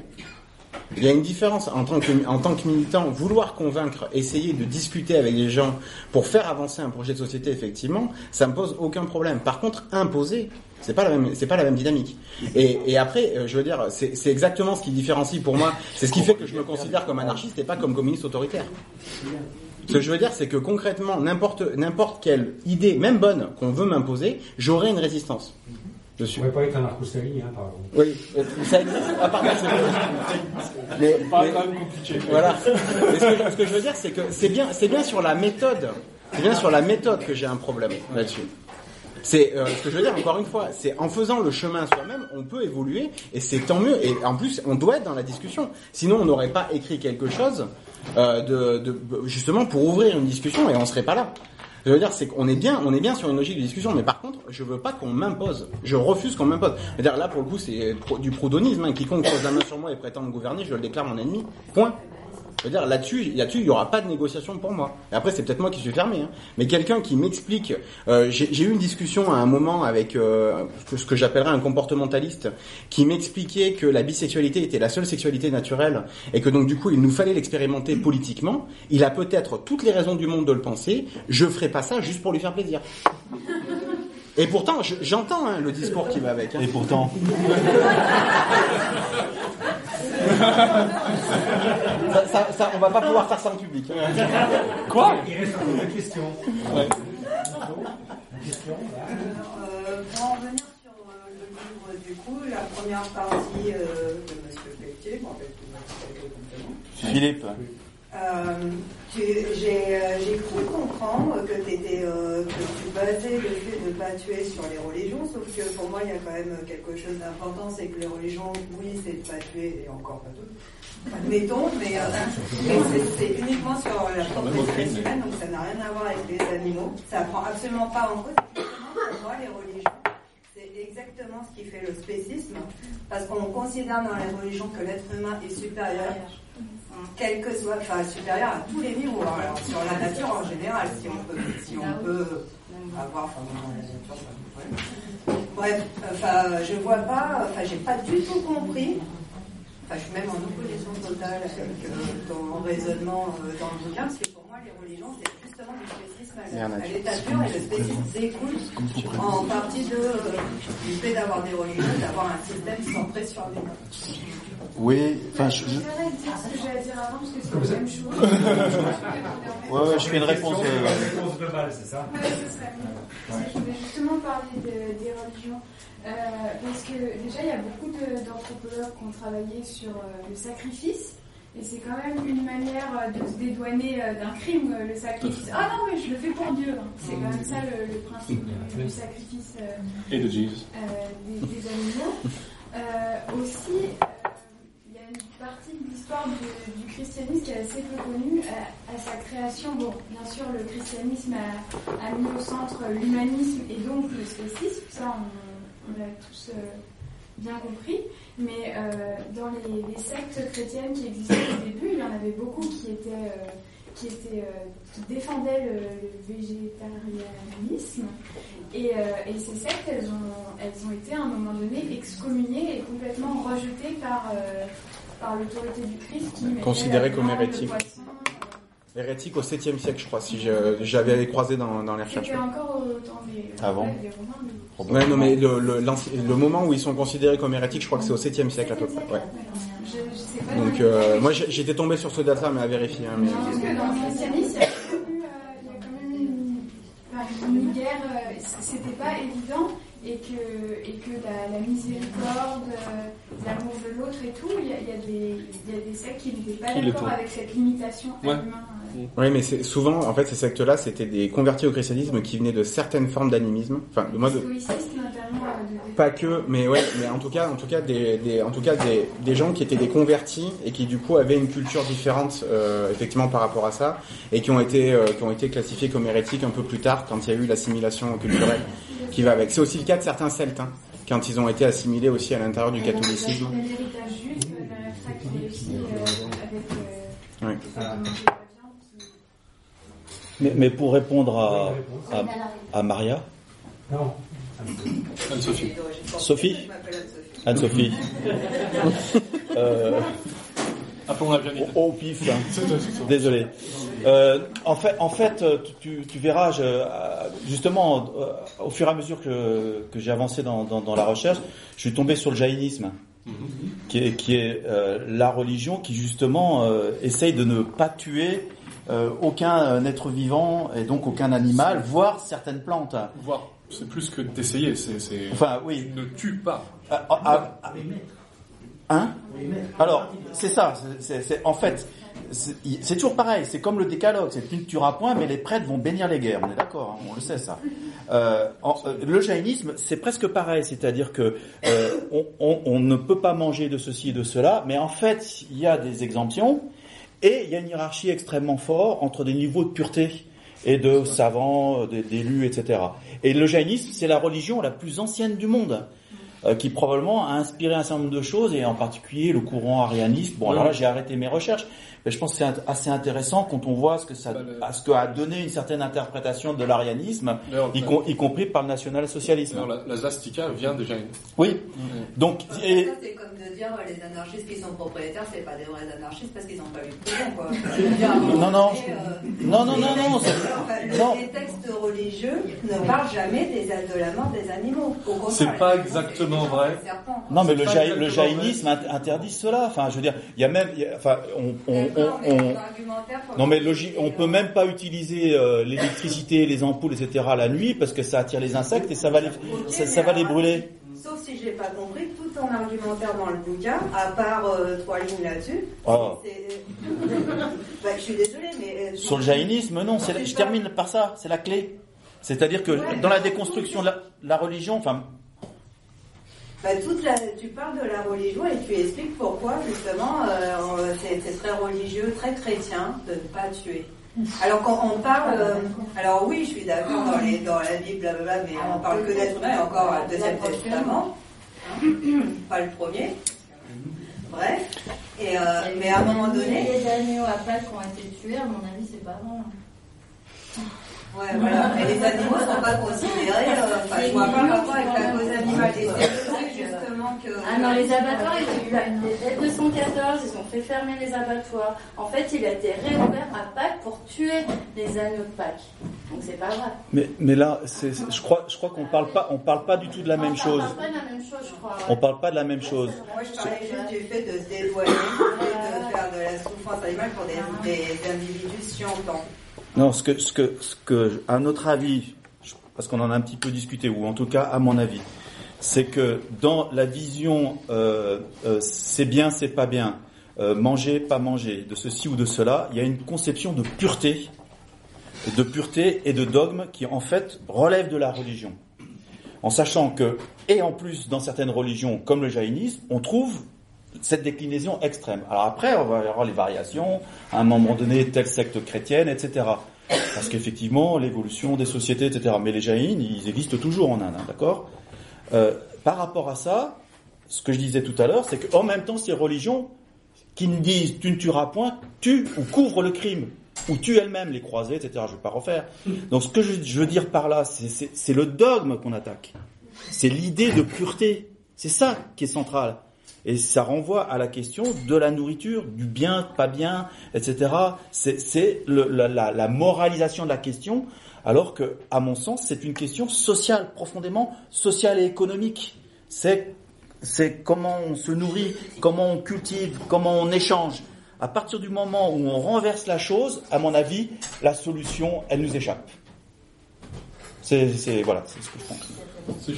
Je, peux dire une dernière chose sur, euh, sur ta question, Anso. Euh, je serais méfiant de confondre corrélation et causalité.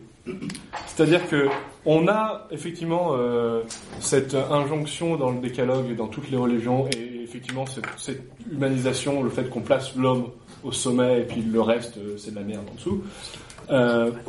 Il y a ça, effectivement, et puis il y a ce qu'on fait dans nos sociétés, et je suis pas sûr que ce soit causal, personnellement.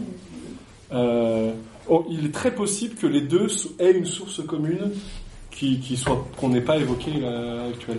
Et je me méfierais euh, de dire que le, la religion est la source de ce qu'on fait actuellement. Ah oui, mais alors là, on en vient à ce que je disais au début. Le problème, c'est les termes que vous avez employés, ne serait-ce que sur le titre de votre bouquin. Parce que moi, quand je parle de cause animale, je parle, je parle d'un problème politique. La question animale au niveau politique, et pas parce qu'il y a des gens qui sont végétariens ou même végétaliens pour leur santé personnelle. Ça n'a rien à voir avec les animaux. Donc quand on parle d'un régime alimentaire, on ne parle pas d'une question politique par rapport à la non-souffrance ou à la non-mort de d'autres individus qui ne, sont, pas humains, qui ne sont pas comme nous. Tout à fait d'accord. C'est pour ça que la partie nutrition, elle fait 15 pages. hein. Euh, Ah ouais, mais enfin bon. euh, moi, Oui, mais il n'empêche, euh, il, que hein. n'empêche que c'est l'un des arguments très importants euh, de l'agenda. Ouais, mais je trouve ça dommage que vous n'ayez pas utilisé des termes plus précis euh, pour parler de. Volume 3. Ouais, admis, ad- admis, admis. Bientôt dans, chez tous les bons libraires. Non, mais, Mais pas forcément avec moi. hein. Oui, mais, mais admis, admis que le terme, euh, le terme, le titre, euh, le titre effectivement, on aurait pu choisir euh, euh, autrement peut-être. Il l'a dit, hein, Ah oui. que- que- que- que- Ça, on n'avait pas forcément la main dessus d'ailleurs, mais euh, mais cela dit sur euh, la question de la religion là-dedans et euh, de de la ouais, c'est c'est- cette idée de d'être contre, enfin de, de parler du dogme et de quand on parle de religion, c'est vraiment euh, c'est vraiment cette ce, pour moi en tout cas, je suis assez d'accord avec ce que dit Philippe dans le sens où on a voulu s'opposer, enfin on a voulu montrer une distanciation en tout cas par rapport à une pensée dogmatique euh, qui est donc celle du, euh, du euh, de tu ne tueras point. Est-ce qu'on doit, est-ce qu'on peut mettre un examen moral là-dessus? Est-ce que, euh, est-ce que finalement cette injonction qui est, euh, qui, qu'elle soit et ça, est-ce qu'elle vient d'Avion Est-ce qu'elle est euh, projetée par les religions? Cette injonction-là, est-ce qu'elle est, comment on peut la mettre en discussion? Est-ce qu'elle est, est-ce qu'il est important de la mettre en discussion? Euh, Et comment en fait finalement on pourrait avancer en dehors de ce, de ce couvert moral qui est posé, euh, qui est, qui est posé là-dessus? Il y a énormément, je pense, de, de, de- il y a tout un courant qui s'appelle la deep ecology, qui, en tout cas, moi, m'a marqué, et donc, du coup, a peut-être aussi marqué la façon dont on s'est exprimé dans le livre. En tout cas, c'est mon cas, je pense, avec le recul. C'est ce courant de la deep ecology qui se veut débarrasser, en tout cas, des questions de religion, mais qui, en fait, recrée Dieu au nom de la mère nature. Et donc, du coup, euh, et quand on va sur la question de la cause animale, euh, on retrouve énormément de, de choses qui tiennent à la deep ecology, euh, qui tiennent à cette idée justement d'une espèce de, enfin, je, vais faire un gros raccourci, on va parler de SF, enfin, non, de film de merde, mais bon, Avatar. Avatar, qui est quand même un, un espèce de de, de bouillasse chrétiano euh, chrétiano écologiste j'en sais rien. Enfin c'est euh, c'est- si on s'amuse un peu à, à, à regarder le film c'est tellement plein de symboles euh, que ça en est euh, assez ouais c'est ça. Euh, donc du coup on, on est exactement dans cette pensée de l'espèce de, de matrice naturelle de mère nature qui connecte tous les individus. Et en même temps on garde l'homme, ou du moins une figure humanoïde au centre, qui commande et qui chapeaute l'ensemble. Et c'est-à-dire que finalement, euh, le, ce, ce- moi je pense que ce qu'on pourrait mettre en critique, c'est que quelque part, euh, les raisons qui poussent, qui poussent une partie des véganes, en tout cas, euh, en tout cas de ceux qu'on a pu rencontrer à Saint-Imier, euh, à ne pas vouloir s'attaquer aux humains, paradoxalement, elles sont extrêmement misanthropes.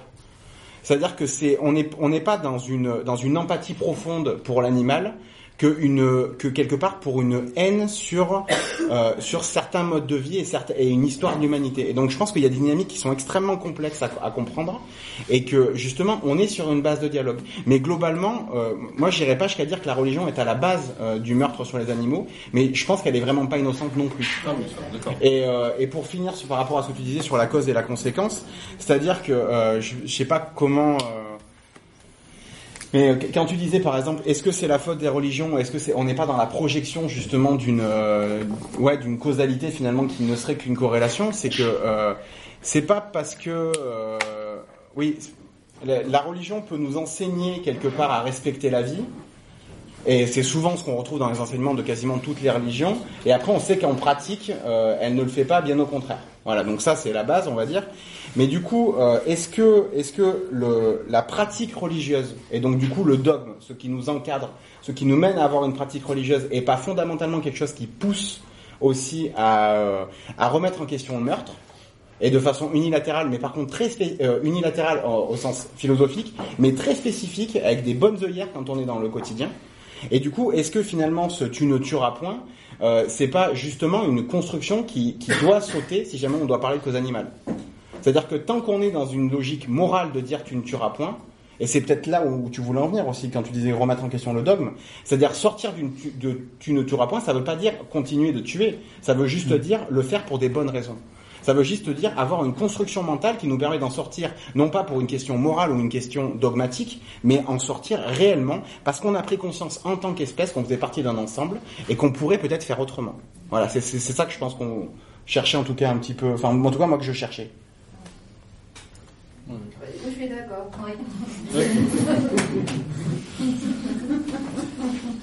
Tu as fait un super mot de la fin. Est-ce qu'il y a d'autres questions Moi, je me posais juste une petite question. C'est pourquoi on a eu ce débat ici aujourd'hui? Enfin, Au début, il y a une dizaine d'années à la griffe, il n'y avait pas de débat sur, le, sur les Ah, si, il y en a eu un sur l'antispécisme, il y a peut-être pas. Oui, il y en a un sur l'antispécisme, il n'y a, pas longtemps, mais avant, les donc, euh, il y a une dizaine d'années, c'était personnellement grata, on ne parlait pas de ça, parce qu'il y avait par exemple l'OCL qui avait sorti un numéro, que les véganes étaient des fascistes. Ils expliquaient pourquoi les véganes étaient des fascistes. Donc, et ils n'en parlaient pas. Alors que nous, on partait du principe à la griffe, enfin, dans les gens qui sont actuellement, que, que rien ne nous est interdit. Donc on parle de tout. Donc la, la cause végane et compagnie, moi je- le mot, j'ai peut-être deux ans que je le connais, en connaissant un. Je, vais- je, je vais rentrer dedans. Et, euh, et, et nous, on a, on a tous les débats les libertaires depuis le début, quand on remet les bouquins de Péchereau et par les archistes du siècle, il y a toujours un voleur qui est végétarien en histoire, ou, ou qui pratique la vasectomie, qui, qui a été vasectomisé, au début du siècle par exemple. Et je me dis, est-ce que ce genre de débat qu'on a ici, est-ce que c'est un débat interne du anarchiste Est-ce qu'il existe ailleurs? Est-ce que par exemple les véganes vont voir euh, Non, mais à, la, à la cantine.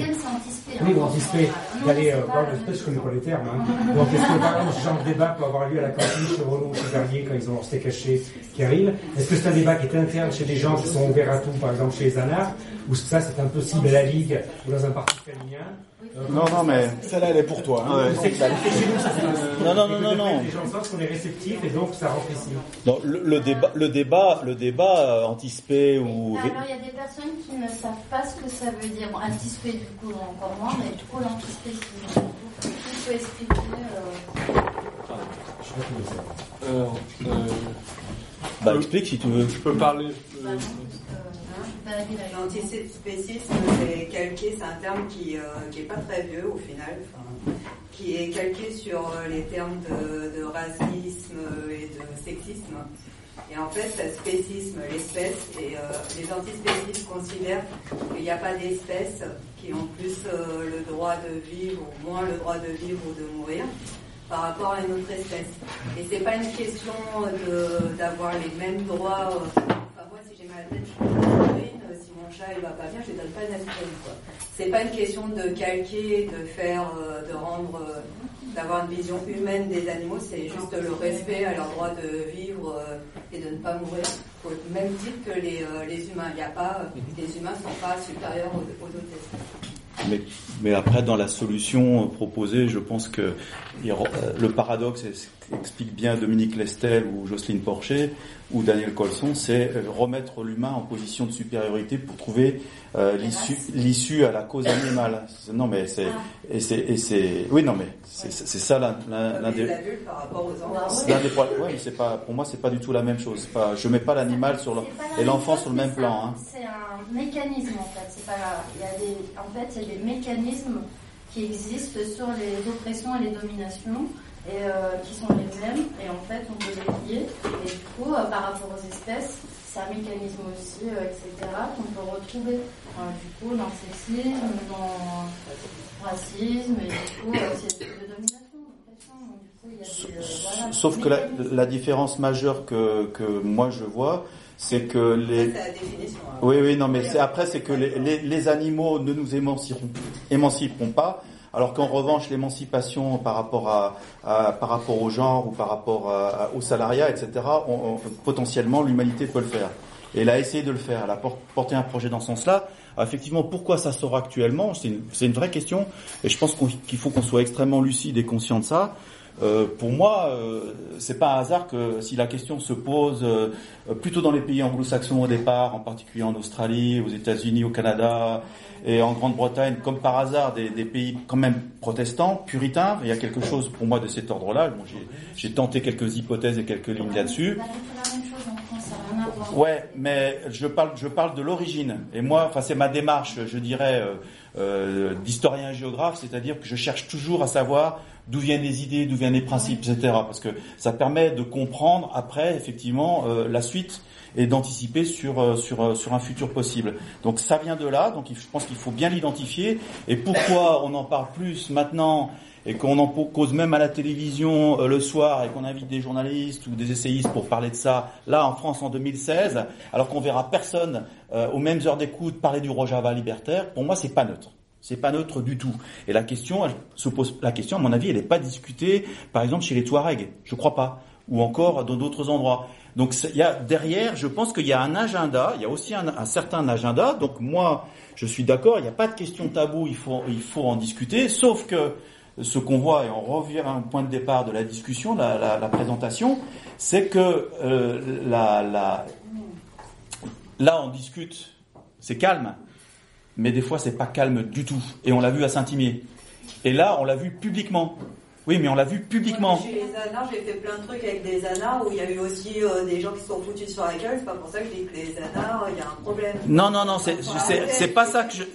Attends, mais je, je, je, je- cela dit, il y a peut-être un problème avec Je termine, non, mais je termine. Je- Attends, laisse-moi terminer. Je ter- je- Non. Non, je termine. Non, non, pour moi, c'est ce que disait Dimitri, c'est la méthode, c'est exemplaire. La méthode, elle est fondamentale. Elle est libertaire ou elle est autoritaire. À, à partir de là, enfin, c'est- c'est c'est très important. Or, qu'est-ce qui se passe? C'est que euh, je, je pense qu'à un moment donné, ça peut être euh, quelque chose de dissolvant dans les groupes. Mais il y a d'autres questions qui sont dissolvantes. Non, en ce- en ce moment- non, non, mais je veux dire, on est, on est dans. Je, je termine hein, juste. On est dans une situation sociale très particulière, toujours particulière. Et je pense que les dominants, appelons un chat un chat, ont tout intérêt à ce qu'on se divise. Et ils ont même intérêt à ce qu'on se divise sur des choses qui justement nous touchent, c'est-à-dire la nourriture, le sexe, la religion. Ok Là-dessus, on- là-dessus, on va s'empailler. On va s'empailler parce que on a la- c'est le corps, on touche le corps, donc on touche nous-mêmes. Oui, mais si tu veux, si tu veux, oui, bien sûr. Oui, mais justement, l'objectif, c'est pas de s'empailler et de se diviser, c'est de rester unis. Donc après, moi, je m'interroge si pourquoi effectivement ça passe tellement euh, euh, en tête de gondole de l'agenda. Ouais, ju- juste, voilà, juste pour répondre par rapport à ça, c'est que euh, j'ai- moi, c'est une impression que j'ai et c'est aussi pour ça qu'on a travaillé dessus. C'était cette idée que finalement, dans le monde libertaire, en tout cas moi tel que je le prends, il y a quand même beaucoup d'idées qui sont euh, qui sont différentes. On n'est pas tous pareils, loin de là.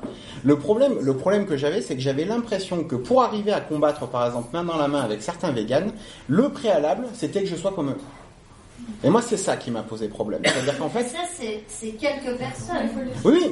Mais d'ailleurs, euh, c'est, on le, on le. Ouais, ouais. C'est- c'est- c'est- Bah, moi, je crois pas. Non, non, non, non, moi je suis assez Moi, je d'accord. pas. Je suis assez d'accord.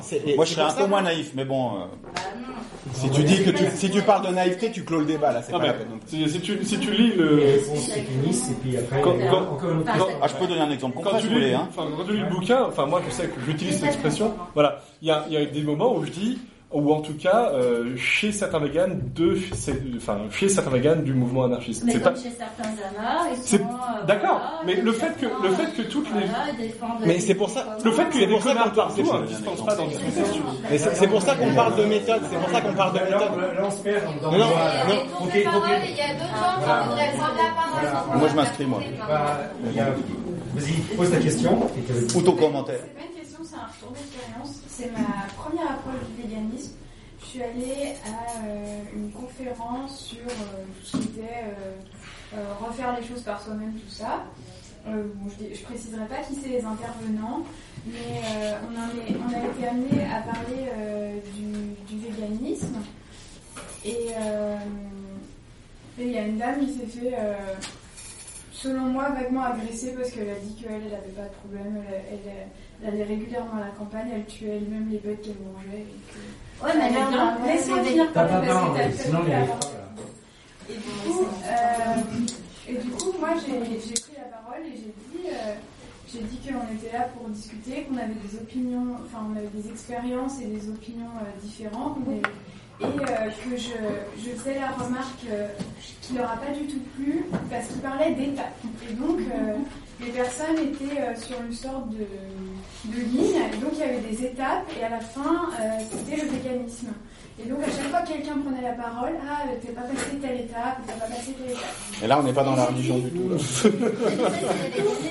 Et j'ai dit du coup que, que, euh, que genre, moi j'avais ressenti euh, une, euh, une forme de, de mépris des gens parce que euh, vous vous sentiez supérieur parce que vous étiez en fait à des étapes supérieures. Et nous on était à des étapes inférieures et à chaque fois qu'on parlait, on était mis euh, comme ça, classés sur cette euh, espèce d'échelle. Et, ils m'ont, et euh, bon, la première réponse qui m'a été faite c'est moi non plus, je ne suis pas parfaite. J'ai déjà acheté des chaussures en cuir. Voilà. Ça, c'était une chose, mais, euh, mais du coup, cette, première expérience du véganisme dans une conférence qui n'était pas sur le véganisme, et où moi j'étais ouverte à la discussion, mais je me suis battue enfin, contre quelque chose que je vivais comme du mépris en fait, ça fait que ça a retardé mon, mon approche de la question de au moins un an parce que ça m'a vraiment braqué. Surtout que ces questions, bah, dans un monde capitaliste, elles sont liées à la consommation. C'est-à-dire que souvent nos engagements, on les, on les associe euh, à comment on consomme, et c'est c'est très chiant. Et le véganisme, bah, comment ça se manifeste? Ça se manifeste à si t'achètes du tofu, ou si t'achètes à Carrefour ou machin. Euh, je sais pas, enfin, Moi, je suis assez d'accord avec toi. En fait, tu vois, c'est vraiment ça que je voulais dire. Et tu, tu peux venir t'asseoir, tu peux vraiment venir t'asseoir avec nous, il n'y a pas de problème. Ouais, voilà. C'est qu'en fait, là, euh, moi, je comprends. euh, ouais, ouais, je suis assez d'accord avec toi sur le, ce que. Voilà, que- Minute, Marielle, Marielle. Oui, Sinon, on va Il y avait une question, après il y avait Philippe, et après il y avait, tu répondais, et après il y avait Gilbert. Oui, tu avais demandé. Repose tes questions, puis après tu réponds, Philippe, à tout le monde. Voilà, tout le monde a fait ça. Ah, mais c'est moi Oui. Si tu veux, si tu veux, hein. Euh, ouais, bah, c'était- un peu, euh, je sais pas, un retour d'expérience. Je trouve que en, euh, en France, il, il se trouve que c'est des problématiques qui ont beaucoup de mal à, euh, à venir dans le milieu militant. Mais euh, par exemple, tu parlais du Rojava libertaire. Dans le mouvement kurde, les problématiques de droits animaux sont très présentes. Alors, je ne sais pas si c'est leur côté anarcho-stalinien ou si c'est leur côté anglo-saxon, mais euh, si tu prends le, programme du, Parti démocratique des, peuples au, au Kurdistan de, Turquie, ils, vont formuler ça sous forme de revendications politiques qui sont sont pas il n'y a pas marqué l'égalité des droits, mais il y a quand même la conservation des écosystèmes, euh, l'abolition des cirques avec les animaux, euh, l'abolition de, de l'expérimentation animale, l'abolition de l'abattage des animaux errants. Et euh, en France, c'est tout de suite petit bourgeois. Par contre, quand on, quand on, a, quand on amène le problème, on est tout de suite renvoyé au fait. Ah, mais c'est petit bourgeois. Alors, il y a des gens qui ont, des- qui ont X problèmes à gérer et qui les, qui les gèrent de façon articulée, qui ont des dominations, euh, qui, qui vont articuler les dominations entre, entre elles. Ouais, Et en la Palestine Palestine, j'y suis aussi. pas allé, donc. Oui, non, non, mais si. il y a Je donne un, bout de temps de parole à Dimitri, puis derrière. je- Alors juste un point, c'est euh, la conservation en fait. Et moi c'est un mot euh, qu'on va retrouver assez souvent, qui est assez important je pense d'analyser deux secondes, parce que justement la conservation, elle est tout sauf naturelle. C'est l'inverse strictement en fait d'une pensée d'une pensée qui soit en accord avec les principes mêmes de la nature. C'est l'idée qu'on pourrait arrêter quelque chose, qu'on pourrait le maintenir dans un état qui qui qui du coup ça va avec le primitivisme, ça va avec tout un tas de pensées de l'archaïsme. L'idée même de conservation de, de la sphère animale, au lieu de la penser en termes de de- d'échange et de de- d'évolution continue, veut dire c'est déjà en soi à mon avis une erreur. Et, et- et là, une erreur simplement de logique. C'est-à-dire penser vouloir conserver les espèces animales, c'est quelque chose. et du coup, si on y arrivait, c'est là que l'humain ferait quelque chose qui n'a jamais été fait sur la planète. Le- les écosystèmes n'existent pas, ne sont pas fixes, ne sont pas stables. Tout, tout- toute chose dans l'univers, quelle qu'elle soit, c'est les lois de l'entropie. C'est la loi de l'entropie. On est ou en expansion ou en rétractation. Il n'y a pas, de stabilité. Ça n'existe pas. C'est une question d'échelle de temps. Parce que les espèces, euh, naturellement, évoluent ou disparaissent et tout. Bon, mais ça se passe pas comme ça se passe pour le moment. C'est-à-dire que pour le moment, on est en train de racler les fonds de la mer. Peut-être que dans 50 ans, il n'y aura plus un poisson dans la mer. Ça, c'est pas naturel. On est d'accord. Donc, euh, Je dis juste- on se trompe peut-être de mot en disant conservation, mais en tout cas, protection, ou, euh, ça, ça, quand même, ça peut paraître Oui, légitime. protection, c'est pas conservation. Euh, qu'il n'y a plus un orang-outan parce qu'on boit de l'huile de palme, c'est quand même. Ça, ça s'est passé en, en 30 ans, quoi. Oui, on est bien d'accord. Donc c'est pas naturel. Non, mais ça, on est bien d'accord. Mais Voilà, c'est pas l'évolution naturelle de l'espèce des orang-outans qui fait qu'elle s'est éteinte. C'est parce que nous-mêmes, on est capable de détruire entièrement un écosystème. Donc euh, évidemment, euh, de dire on veut protéger ça, euh, on a non, comme c'est nous les responsables, les responsables, on a quand même le devoir. On a le devoir de préservation et de, ou de protection. Ouais, mais ça va. On peut, on- en étant très très cynique, on peut prendre un contre-exemple. Il y en a pas beaucoup, mais il y en a. Par exemple, une espèce comme le panda n'existe que parce que l'homme est bien assez gentil pour le continuer à la nourrir. Donc, ce que je veux dire, c'est que Non, mais peut-être pour, peut-être pour terminer avant que tout le monde, euh, tout, tout le monde parte. Enfin, je- enfin, non, pas forcément de réponse, mais le, bon, déjà le nous me pose problème. Euh, euh, et même à l'intérieur de, de- on va dire des, des dominants, puisque les dominants sont aussi capables de, de préserver un certain nombre de choses, des parcs nationaux, euh, des ressources euh, à gérer correctement. euh, C'est la lutte des classes euh, portée sur le terrain de, du- des milieux quelque part. Bon, je, bon, c'est le nous qui m'avait un petit peu, un, un petit peu perturbé, parce qu'effectivement, c'est pas l'espèce humaine. euh, Ça me paraît plus compliqué que ça. Après, sur le plan plus politique, euh, pourquoi, pourquoi tout à l'heure j'insistais sur le fait que ça pouvait être quelque chose de dissolvant, comme d'autres thématiques, et que certains avaient intérêt à ce qu'on se dissolve et qu'on s'empaille. Euh, je prends l'exemple d'une organisation euh, anarchiste. euh, son congrès, il y a deux ans, était consacré à la question de l'antispécisme. Alors que l'ordre du jour, pour moi, c'était ce qui se passait au Mali. C'est-à-dire, on parle pas d'un, on, on parle des animaux, mais on parle pas de l'armée française au Mali. Et pour moi, ça me pose, ça me pose fondamentalement problème. Alors, je sais, je connais la réponse, on me l'a faite. C'est, mais c'est pas grave, c'est pas antinomique, on peut parler des deux. Sauf qu'on n'a pas parlé des deux. Ah bah ça, c'est le problème d'organisation. Non, non, non, c'est un problème. C'est- pas qu'un problème d'organisation. C'est un, c'est un problème, c'est que euh, les libertaires sont pas hors sol. hein, ils sont dans la société, donc ils épousent un certain nombre de choses. Nous, individuellement, collectivement, on épouse des choses.